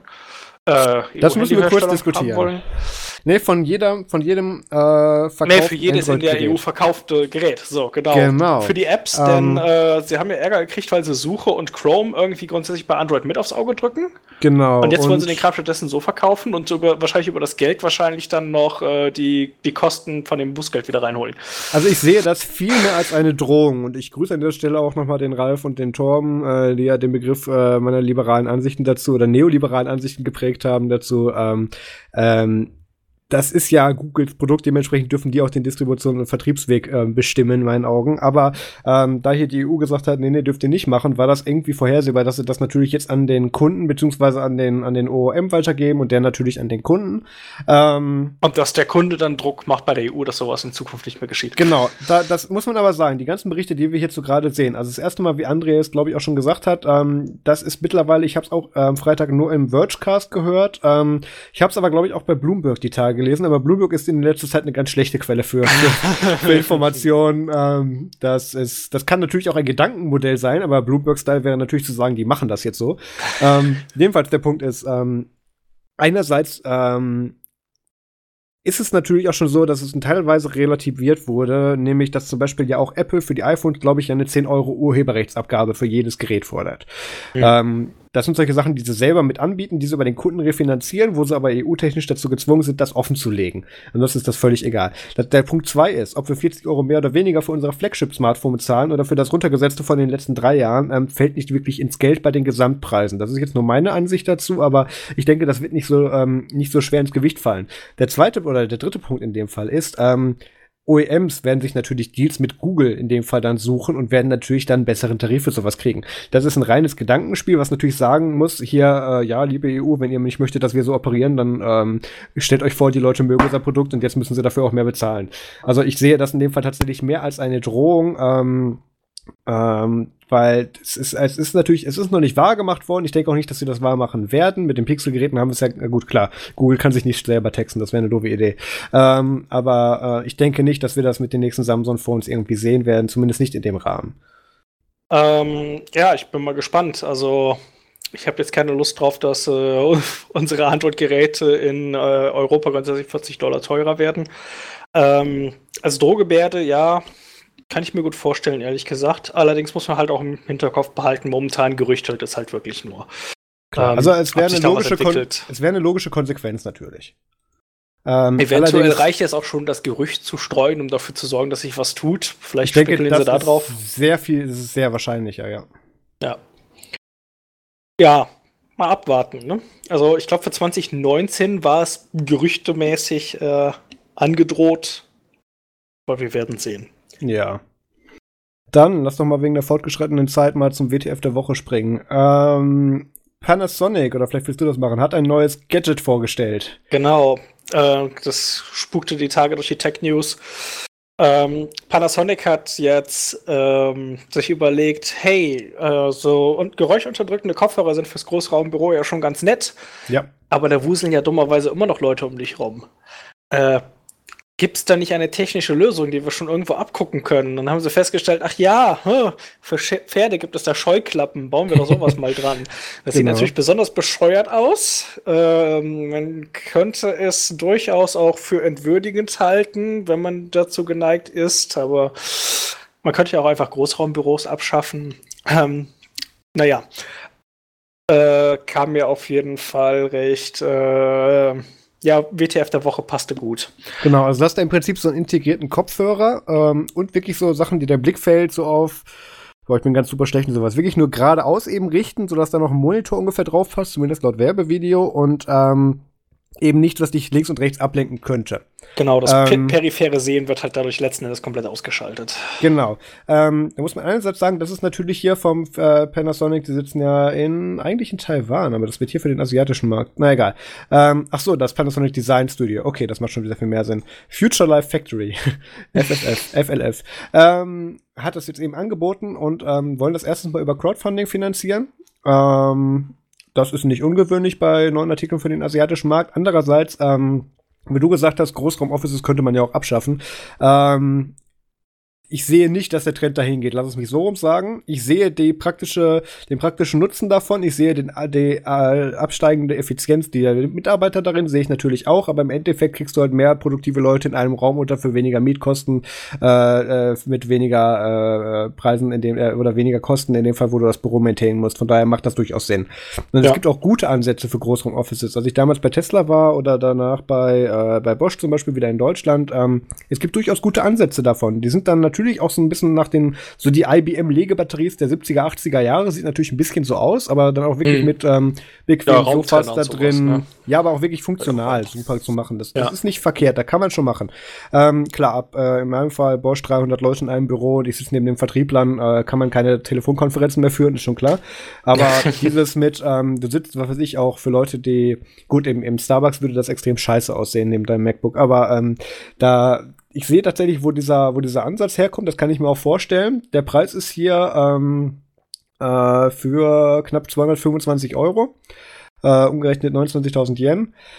Und ähm, das ist tatsächlich machbar, finde ich. Und das finde ich auch für Crowdfunding, gerade für so ein Gadget-Tool, nicht so schlecht. Für den asiatischen Markt, wo du eh darauf ausgelegt bist, dass du den, dass du die maximale Effizienz erbringst unter den am schlechtesten, äh, den Menschen schlechtesten um Umständen nach Möglichkeit, ähm, gehe ich davon aus, dass es dafür einen Markt gibt. Ich denke nicht, dass es den in Europa gibt, deswegen ist das auch unser WTF der Woche, weil hier ist ja, ja. der Ansatz, wir verbessern die Arbeitssituation und, und ähm, äh, hebeln nicht das Problem aus. Aber ähm, die Idee ist an sich nicht schlecht. Ja, wenn auch ein wenig zynisch halt. Sie sieht nur unheimlich scheiße aus, ja. Ja, das ähm, Genau. Ja, wobei, das, dieser, dieser dunkelgraue Stoffbezug erinnert mich schon so ein bisschen an die Google Home-Geräte oder so. Ich, ich, nee, ich hätte jetzt eher gesagt, die Google Daydream-Headset oder so. Das war ja auch so mit so einem Foam belegt. Ähm, ja, stimmt, aber ja, das hatte auch genau. sowas. Also, genau. Gut, ist momentan halt im Design in. Also sieht für die Idee und dafür, dass es so zynisch ist, sieht, sieht es recht stylisch aus. Genau, aber gut, das ist halt, das, das kannst du dir halt mit Pappe auch selber basteln. Das ist nicht großartig aufwendig und Ingenieurkunst. Also wenn es Apple machen würde, würde ich hier natürlich was anderes erzählen, aber äh, nein. Ähm, wo ich aber sagen muss, wo ich auch mit dem Werbespot sehr äh, disagree, ist, dass äh, hier mit Noise Cancelling werben. Und jeder, der schon mal in einem äh, Großraumoffice gearbeitet hat oder auch in einem Coworking Space, weiß, dass, ähm, nee, wir fangen es andersrum an. Noise Cancelling, und ich hoffe, das wird das kein 20-minütiger Auszug. Ähm, Noise Cancelling funktioniert so, weswegen es gerade in Flugzeugen oft eingesetzt und empfohlen wird, dass eine bestimmte Grundlautstärke, ein bestimmtes, in dem Fall Grundrauschen vorhanden ist, was eine ungefähr ähm, in einem bestimmten Rahmen gleichbleibende Frequenz hat. Dementsprechend kannst du das Ausgangssignal von den Kopfhörern quasi um den Wert verdoppeln, beziehungsweise dadurch dann eben ausgleichen, dass du dann eben die Umgebungslautstärke nicht mehr hörst. Das funktioniert aber nicht, wenn du im Flugzeug sitzt und neben dir ein schreiendes Kind hast, weil das äh, tut in einer sehr wechselnden Frequenz schreien und in einer sehr wechselnden Frequenz dann eben diese Töne von sich geben. Ähm, das ist halt ist nicht möglich, rechtzeitig das äh, Gegensignal genau Phasen verschoben drauf zu modellieren. Genau, Dankeschön. Und ähm, das ist in Großraumbüros tatsächlich schwieriger, weil da hast du Telefonklingel, dass du Leute, die reden. Natürlich, wenn das genug Leute sind und du weit genug weg sitzt, dann verschwimmt es wieder in eine Grundfrequenz. Aber das ist nicht der hier beworbene Nutzens, der, der beworbene Nutzungsfaktor davon. Ja. Aber ja. Ähm, Man kann im Prinzip nur mit möglichst gutem Dämpfungsfaktor durch sowas wie Oropax oder so rangehen. Genau, entweder machst du halt alles leiser, aber du kannst dich eben nicht auf wechselnde Sachen mit Prediction von, von Soundfrequenzen eben, kannst du das eben so rum nicht machen. Im Prinzip kannst ähm, du dann am besten wahrscheinlich noch professionelles In-Ear-Monitoring nehmen oder so, weil die ganz gut noch wegfiltern. Das, das mache ich ja tatsächlich. Ich sage ja immer von Leuten, die sagen, oh, du brauchst unbedingt für deine Reisen. Ich kriege ja, ich krieg ja tatsächlich, seit ich, seitdem ich erzähle, wie oft ich fliege. Ich fliege ja tatsächlich jede Woche zweimal mindestens, ähm, kriege ich immer die Ansicht, ja, du brauchst unbedingt dieses Panasonic oder diese, was auch immer, so, äh, Noise den Kopfhörer und ich sag so, nee, ich habe von meiner Zeit, wo ich noch Studiomusik gemacht und Live-Auftritte hatte, habe ich äh, vom Hörgerätemacher angepasste Ohrhörer mit einem super Driver dahinter. Ich höre einfach ansonsten nichts mehr, das reicht mir völlig. Deswegen weiß ich nicht, wo dieses Noise Cancelling herkommt. Allerdings muss ich sagen, das sind die ersten Kopfhörer, die frisurkompatibel mit mir wären, weil sie sich einfach hinten um deinen Kopf rum, rum äh, rumschlingen und nicht über deine Haare, die dir die, die Haare dann platt machen. Und sie sind günstiger als professionelles In-Ear-Monitoring. Oh ja, oh ja. ich will gar nicht sagen, was ich da an Geld gelassen habe. Vor allem, ich, ich lasse die ja mittlerweile immer wieder aufarbeiten oder ich habe letztens sogar mal neue gemacht beim Hörgerätemacher, weil ähm, wenn du halt einmal wirklich äh, das, das klingt jetzt so, ich rede jetzt hier nicht von Beats X oder Beats Studio oder sowas. Das ist immer noch Kleinscheiß für den, für den User, der das nicht mitkriegt. Aber wenn du wirklich professionell im Studio Sachen und Tracks abmischt, sowas, und, äh, oder auch Live-Tracks oder wirklich auf einer Bühne stehst mit, mit vielen Leuten und vielen Lärmquellen um dich herum, sei, sei es das Publikum oder, oder Instrumente um dich herum deiner Band, ähm, du hast einfach ein ein hundertfach besseres Level mit diesen Studio-In-Ears, äh, als du das halt mit diesem ganzen anderen Zeugs bekommst. Deswegen finde ich das immer schön, wenn irgendwo ein revolutionärer neuer Kopfhörer vorgestellt wird und ich habe hier meine In-Ears von vor fünf Jahren, die immer noch ihren Zweck erfüllen. Aber ja, okay. Es, das ist wieder verschiedenes Zielpublikum und dementsprechend kosten natürlich auch meine In-Ears, meine professionellen natürlich mehrere hundert Euro mehr sehr ja. viele mehr. Ähm, aber sind es meiner Meinung nach wert und das ist das ganz große Problem, wenn du die einmal hattest, willst du auch nichts anderes mehr haben. Hey, das hier, der neue total tolle Überkopfhörer und deine mm. In-Ears husten nur einmal kurz. Genau. genau. So wird zum WTF der Woche. Und jetzt muss ich den André bitten, das MFG kürzer zu halten als sonst, wenn er dabei ist. Ähm, ich gehe, ich mach die alle, aber ich gehe schnell drüber. Okay. Ähm, ich hätte drei öffentlich-rechtliche Empfehlungen. Das eine das geht ist, meistens schnell, ja. Äh, auch alle wunderbar verlinkt in den Shownotes. Äh, ja, einmal habe ich in letzter Zeit geguckt auf YouTube eine Doku-Serie vom SWR über Handwerkskunst. Da zeigen sie zum Beispiel, wie denn so ein Feintechner nennt man den Job, glaube ich, so ein Portemonnaie so aus Leder macht. Was da eigentlich für eine Arbeit drin steckt oder wie, wie, wie man so einen Sakko schneidert. Wirklich also das, was du verlinkt hast, ist ein Tischler, glaube ich, oder Restaurator von Möbeln. Äh, ich glaube, ich habe die ganze Playlist. Du hast die ganze Playlist verlinkt, das Ich meine, ja. Ja. Oh ja, das ähm, einiges. Einfach nur das Eröffnungsvideo, genau. Da, oder wie, wie man Brot backt, sogar noch mit Holzofen. Also wirklich, äh, fand ich sehr interessant. Das sind immer so Folgen, a 45 Minuten, also kann ja. man relativ bequem noch gucken. Äh, kann man sich zur Not auch in zwei Teile zerlegen. Das hat auch, eigentlich auch immer ganz gut geklappt. Dann möchte ich zwei Podcasts empfehlen. Einmal vom Deutschlandfunk Der Tag bei der Tag äh, machen sie zwei, machen sie eine 20-minütige Sendung, wo sie zu zwei bis drei Themen des Tages äh, Studiogespräch führen zwischen dem Moderator, der ist jede Woche, äh, der wechselt, glaube ich, wöchentlich. Ähm, und äh, anderen Deutschlandfunk-Korrespondenten haben sie in der Regel dabei. Also ich mache ja selten, ich ja selten Podcast-Shaming, aber da wir jetzt ja unseren tollen neuen Hoster haben, der demnächst ein Sponsor wird, deswegen ich ihn jetzt nicht nochmal nenne, ähm, ja, super Ladezeiten haben, aber ich habe jetzt hier gerade echt sechs Sekunden gesetzt, bis die Seite geladen hat. Beim Deutschlandfunk? Ja. Das kann sein, dass der schon mal was. Ich weiß sind nicht, was die, Sind die repräsentativ für unsere Netzlandschaft, oder? Keine Ahnung. Okay. Äh, der, der, Content ist auf jeden Fall sehr gut. Der Tag ist ein reiner Podcast. Ja, ja, das will ich gar nicht in Frage stellen. Ähm, also der läuft auch gar nicht mal bei dem im Radio. Der Hintergrund äh, ist so, den ich jetzt noch als weiteren Podcast empfehlen möchte, läuft, glaube ich, als Sendung. Beim Hintergrund machen sie sowas Ach, Entschuldigung, ich, ich, sag, ich gehe kurz rein. Die Ann-Kathrin Busker kenne ich sogar. Mit der hatte ich mal bei, oh Gott, was war das denn damals? Als ich noch für den SWR was geschnitten habe. Ja, genau, mit der hatte ich damals zu tun. Ist ja spannend. Äh, okay, abonnieren. also wie gesagt, der Tag ist, eine, ist letzten Endes ein Nachrichtenformat, bei dem sie allerdings sich nur zwei bis drei Themen rauspicken und das besprechen sie in der Regel dann äh, mit, ähm, mit einem Korrespondenten, der halt gerade in passenden Teil der Welt sitzt oder das mhm. passende Themengebiet hat. Dann als weiteren äh, Tipp noch Deutschlandfunk Hintergrund. Das läuft ähnlich. Da greifen sie sich aber nicht unbedingt ein tagesaktuelles, aber ein aktuelles Thema raus und machen darüber eine 20-minütige Kurzreportage quasi. Da haben sie auch mal wieder interessante Dinge. Ähm, das wäre es zu äh, gucken und hören. Dann hätte ich noch, weil wir es ja am Anfang als Thema hatten, äh, noch Comic-Empfehlungen. Ich habe die Tage noch Divinity Volume 1 und 2 gelesen. Da, das ist, ein, ist eine Comic-Serie, da geht es um ja, die, die äh, Sowjets haben damals im, Wel im äh, Wettrennen in den Weltraum drei Astronauten in Richtung, ja, äh, quasi auf eine Deep Space Mission geschickt und äh, die, einer von denen ist dann äh, äh, dort mit einer unbekannten Entität oder so in Kontakt gekommen und kehrt dann irgendwie bald 50 Jahre später zurück und hat jetzt irgendwie göttliche Kräfte und äh, beginnt sich in das Weltgeschehen einzumischen. Äh, durchaus interessant. äh, und grafisch fand ich es vor allem sehr ansprechend, deshalb hatte ich mir mal in die erste, äh, ins erste Heft reingelesen. Das konnte man bei Comixology kostenlos kriegen. Ja, und dann habe ich mir das erste und zweite Volume geholt. Ähm, dann aus dem vergangenen Humble Bundle noch Giant Days. Die ersten beiden Volumes habe ich jetzt neulich mal gelesen. Da geht es um drei Studentinnen, die gerade angefangen haben, an einer englischen Hochschule zu studieren und wie sie halt so ihren Alltag erleben und so. Und ist so ein bisschen Coming of, A Coming of Age und so. Mhm. Äh, ja, gab viel zu lachen. So, mehr so ein Wohlfühl-Comic. Fand ich auch noch ganz gut. Ach ja, und äh, es hat gestern gleich zweimal bei mir im äh, Handy gebimmelt, weil mir Google neue Veröffentlichungen bezüglich Musik ange angedroht hatte. Und einer von beiden ist das aktuelle Disturbed-Album, Evolution. Das fand oh. ich auch noch ganz gut. Äh, ich bin allerdings noch nicht ganz durch. Ich habe bisher nur die erste Hälfte so in etwa gehört.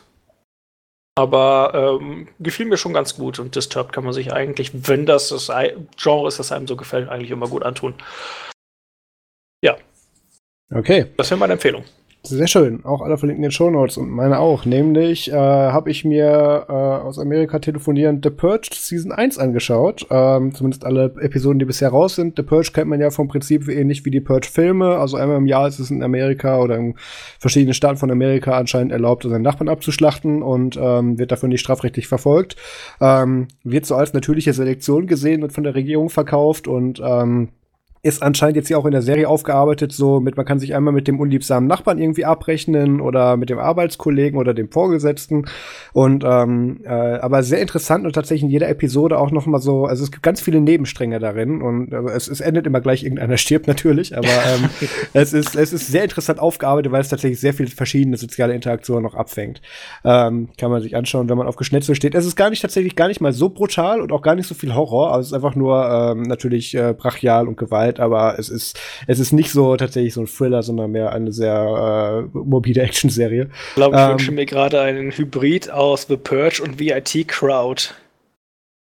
Äh, Administratoren, die ihre User abschlachten, oder? Ja, so etwas, die, Ach, ihre, die ihre schlimmsten DAOs. oh je. ein. Ja, nein, das machen wir lieber nicht. Ähm, dann hatte ich so eine kleine Roboter-Session dieses Mal, nämlich ich habe mir, ich hab mir iRobot nochmal angeschaut. iRobot ist ja tatsächlich aus, oh Gott, was war das, 2004? Ich muss gerade nochmal gucken. Das genau, 2004, mit Will alt. Smith und, äh, wie ist die andere, äh, Britney, oh Gott, ich kann sie gar nicht aussprechen. Bridget Moynihan? Keine Ahnung. Ähm, war noch mal sehr schön, war im Prinzip der Auftakt, weil danach habe ich noch mal die gesamte Terminator-Serie angeschaut, also äh, die gesamten Terminator-Filme. Ähm, obwohl ich mich tatsächlich bei den ersten paar, die noch, ich glaube, der erste ist ja aus den 80ern, Terminator Movies, warte mal, der erste müsste aus den 80ern sein, 1984, genau. Der zweite von 1991, der dritte 2003. Ich musste mich bei den ersten drei tatsächlich sehr überwinden, weil das sah schon echt scheiße aus. ähm, so ab Salvation von 2009 wurde es besser, dann Genesis von 2015 äh, war auch gut und da gibt's ja jetzt noch für 2019 einen bisher ungetitelten Terminator-Film, da bin ich sehr gespannt drauf. Ähm, ich, ich finde es eigentlich immer schön, weil irgendwo sterben alle und irgendwo das große Ganze und dazwischen tut dann mit äh, einem ganz schlechten Englisch dann Arnold Schwarzenegger rumspringen. Das macht schon Spaß. ähm, der schlimmste CGI-Effekt, der mir so immer wieder, wenn ich den Film wenn ich den Film gucke, kommt, ist die, die wegfliegende Aufzugtüre in Matrix. Die tut mir jedes Mal in den Augen weh. Die weg Echt? Warte mal, welcher war das denn? Äh, welcher Aufzug? Im ersten Matrix, wo sie äh, die Polizei oder Geheimdienststation überfallen und dann mit dem Aufzug nach oben müssen. Und dann unten die, äh, den Aufzug wieder nach unten schicken und äh, die, die Türe komplett wegsprengen und die wird dann so in Zeitlupe durch die Explosion durch die Gegend getragen. Das tut mir jedes Mal in den Augen weh. Ich, ich habe ich hab das gerade nicht vor Augen. Ich habe nur den Aufzug im, im letzten, wo sie beim Architekten äh, rumspringen, wo sie dann mit den ganzen Türen. Nee, die letzten, die letzten beiden habe ich tatsächlich jetzt gar nicht mehr so auf dem Schirm. Die müsste ich mir eigentlich nochmal reinziehen. Okay, kommt Bei auf die Liste. Dann, was ich mir gerade noch angeschaut habe, was ich auch gerade noch beendet habe, ist eine Netflix Original Serie, Serie ähm, nämlich mit dem Titel Maniac. Ähm, habe ich erst gedacht, wird so ein Psychothriller werden, ist es aber tatsächlich Gar, ja, gewisserweise schon. Nee, aber eigentlich gar nicht. Also es, es ist nicht brutal oder irgendwie verstörend oder so, aber verstörend auf anderer Hinsicht, also nicht wegen Gewalt, sondern ähm, das ist halt eine Testgruppe von Probanden, die verschiedenste psychische Störungen haben und dann von einer Maschine mit AI und mit Pillen und, und so so und scharf geheilt werden können. Und dadurch dann aber alle ihre Psychosen durchleben und da gibt es eine Störung und dann sind zwei von den Probanden erleben dann ihre Psychosen in irgendeiner komisch zusammengemischten Form alle dann zusammen. Und ähm, da gibt's eine Folge, die ist so ein bisschen, das ist so ein bisschen wie äh, Black Mirror, so ein bisschen, wo sie auch alle, also von Star Trek bis, bis zu CSI oder sowas, dann da eben äh, im Prinzip Anspielungen machen. Da gibt's auch so eine Folge, die dabei ist, wo es so ein bisschen so Game of Thrones mit Elfen und so weiter. Ähm, dann gibt's welche, die ist einfach nur Krimi, dann gibt's welche mit Magiern und so weiter. Ähm, das ist schon, es ist jetzt nicht in dem Sinne verstörend, aber alles so im Hinsicht von, äh, das könnten Psychosen sein von echten Menschen oder dass die dadurch leben und dann natürlich die sozialen Implikationen davon, ähm, schon sehr interessant. Und das Ende ist einfach wieder so nach dem Motto, du bist verstörter als vorher. Also ähm, das viel gewonnen. Genau, genau. Die, du kriegst auch recht wenig erklärt, du wirst da einfach reingeschmissen. Das war sehr interessant. Also ich habe mindestens drei Folgen gebraucht, bis ich die Serie verstanden hatte. ähm, aber war tatsächlich interessant zu sehen. Ich hätte mit was anderem gerechnet, aber war nett. Ähm, genau, und damit sind wir eigentlich durch mit zwei Stunden 23. Ich hätte noch eine, eine Nachreichung. Folge. Ja, bitte. Eine Nachreichung. Äh, habe ich eben vergessen, muss natürlich noch ganz kurz mit. Äh, der neue Teil vom Känguru ist da, die Känguru-Apokryphen. Oh die sind wieder großartig und die 10 Euro voll wert. Ich schreibe das gleich noch eben oben rein. okay. Ich wollte es nicht unerwähnt lassen. So. Habe ich wieder was, was ich mit meinen kleinen Cousins hören kann. Okay. Ja, wunderbar. Gut. ähm, ja, dann wären wir durch für diese Woche. Es wurde ungeahnt länger. Ich hätte nicht gedacht, dass der Obodo-Statistikteil so viel frisst, aber dann können wir das ja als Hauptthema rein. Ich war auch wirklich sehr, sehr überrascht. genau, ich hatte eigentlich gedacht, deswegen haben wir jetzt auch noch, es gibt noch einen zweiten Statistikteil, den Canonical diese Woche veröffentlicht hat. Da rede ich dann nächste Woche mit Max drüber, der ist aber ein bisschen kürzer, glaube ich. Ähm, genau, ja, dann würde ich sagen. Schon gestreckt. Das kriegen wir hin. Dann würde ich sagen, Feedback, äh, Anregungen, Kritik, das Übliche, bitte an podcast.nerdsum.de und kommt unsere äh, Telegram-Gruppe unter, unter nerdsum.de slash Telegram und folgt uns auf RIP Google Plus, aber dafür auf, äh, wo ist es, Twitter, Instagram und YouTube. Auf YouTube kommt demnächst auch wieder was. Ich bin endlich mit meinem Review vom äh, Prime-Tab äh, von Trackstore durch. Was ist da? T13B? Schon wieder vergessen. Ähm, tatsächlich mittlerweile ganz gut, dass ich es gewartet habe, weil jetzt kann ich es auch mit den neuen Surface-Geräten vergleichen. Ähm, sollte bald kommen, ich lege mich auf kein Datum fest, weil ich installiere hier gerade meine Systeme neu. ähm, Genau. Sollte das aber kommen. jährliche Review. Das, ja, ich, ich will die ja, das ist, das ist schrecklich. Kurze Ausführung nochmal. Ich will das ja eigentlich viel regelmäßiger machen mit diesen Reviews, aber ähm, ich verrenne mich dann so in Details und da weißt du, da muss ich das Ganze auch noch skripten, da muss ich dann Voice-Over für machen, da muss ich das zusammenschneiden, übersetzen und hochladen. Da geht Zeit für drauf. Deswegen bin Auf jeden ich ja Fall. so Deswegen bin ich ja so froh und auch an dieser Stelle gut, dass du gerade noch mal da bist, André, ähm, dass wir aktuell dem, der, dass der Michael sich aktuell so überschlägt mit Artikeln und, und Projekten, die er hat, die auch, ähm, also sagen wir es mal so, ähm, es ist ein bisschen unfair, weil er könnte auch auf Englisch völligen Erfolg mit seinen Artikeln haben und auch gute Leser- und, und Kommentaranzahlen haben, wenn er seinen Blog nicht selber schreiben würde. Das, das was er da als Blog bezeichnet, das finde ich hochgradig anstrengend. Ja, es ist ähm, komisch, weil er die Artikel, er, er, hat keine Ansicht der, der neuesten Beiträge. Nee, sondern er hat die so in einem, in einem Menü mit Pop-up und so weiter. Äh, das ist echt nicht so geil. Aber gut, ich beschwere mich nicht, weil einerseits ähm, haben, wir, haben wir dann Content für Nerds, so zum anderen auch nochmal vielen Dank an den André, nämlich an dich, weil du ja jedes Mal dir den Aufwand machst, das Ganze auch zu übersetzen und du da auch äh, dir echt viel Zeit nimmst, wo, was ja, ich sehr nett finde. Vielen Dank. Für, also Deep L nimmt mir ja auch viel ab. Ja, schon, aber das ist ja so ein Ding. Das ist so solche Sachen. Ich habe ja mit meiner Arbeit immer nur zwischenzeitlich mal oder äh, mal ein Wochenende, was mit Podcasting bei mir drauf geht, ähm, Zeit für sowas, weil ich ja immer rumspringe. Und deswegen bin ich super froh, wenn das dann einen gibt, der da tatsächlich dann auch noch mit Detailaugenmerk dann eben dran geht. Äh, vielen Dank dafür. Und ähm, genau, alle Sachen, über die wir gesprochen haben, gibt es in den Shownotes auf nerdsum.de oder in eurem Podcast-Player. Äh, ähm, man kann es mir ja sagen. Wie heißt dieser Android-Podcast-Player, über den ich mich immer so aufrege, André? Ist das? Äh, äh, AntennaPod, Pocketcasts, welchen hättest du gern? Ich glaube, es war, es ist beides, glaube ich. Ähm, das, das eine, was ich nicht verstanden habe, ist ja bei AntennaPod, dass ähm, die, oder ich glaube, es war AntennaPod, ähm, äh, kriege komische Nachrichten von Martin Pocketcast macht den Kram ähm, auf jeden Fall irgendwie halb ohne iTunes, das war komisch. Genau, also einerseits kann ich die irgendwie nicht tracken. Was ich schade finde, weil sie ihr eigenes Ding drehen und ich hätte gerne Statistiken darüber. Das können ja komischerweise alle anderen, nur die nicht. Ähm, und das zweite ist, die nehmen als Podcast-Beschreibung die Shownotes der allerersten im Feed eingereichten Folge. Heißt, bei Nerds im Podcast steht, hier gibt es nichts zu sehen, das ist nur ein Soundcheck. Bei Librisum heißt es, ähm, endlich geht es los oder nächste Woche geht es los mit irgendwas. Das ist halt, wenn ich das, wenn ich nach einem Podcast suche oder drüber stolper und dann das als Beschreibung sehe, das würde ich völlig abtörend finden. Und vor allem, ähm, das ist nicht so, dass, dass da jetzt nur äh, einer von diesen beiden Android-Playern da jetzt irgendwas eigenes macht. Nein, dafür gibt es ein standardisiertes Feld im Feed, was alle anderen so nutzen, nur die nicht. Das finde ich extrem anstrengend und extrem schade. Ähm, zum anderen möchte ich mich bei den äh, tatsächlich auch äh, zahlreichen Subscribern bei Spotify bedanken ähm, oder auch mal melden, die, äh, die ich in der Statistik gesehen habe, von denen sich tatsächlich auch einige gemeldet haben. Wir machen nächste Woche oder übernächste auch mal wieder eine große Feedback-Folge, weil da gab es einiges, äh, oh, was wir in den letzten Wochen abge äh, erstmal so rausgenommen haben. Ähm, nee, ich muss sagen, ich will mich ja nicht beschweren, aber wir kommen mittlerweile an einen Punkt, wo wir zu viel Feedback bekommen, um alles vorzulesen.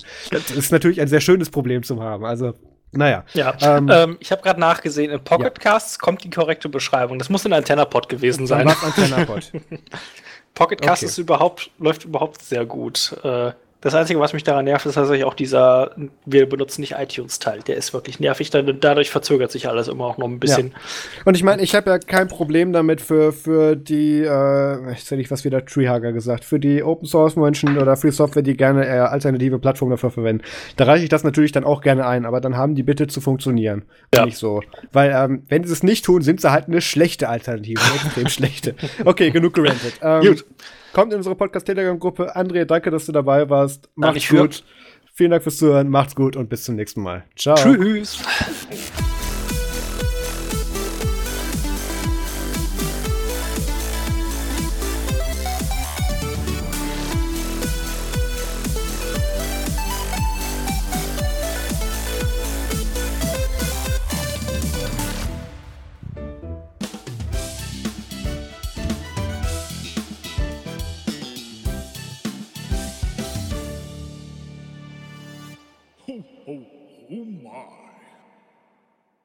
Ach ja, jetzt haben wir ja gar nicht Max, der uns rausschmeißt. Kannst du das machen dieses Mal? Äh, sto Stop Recording.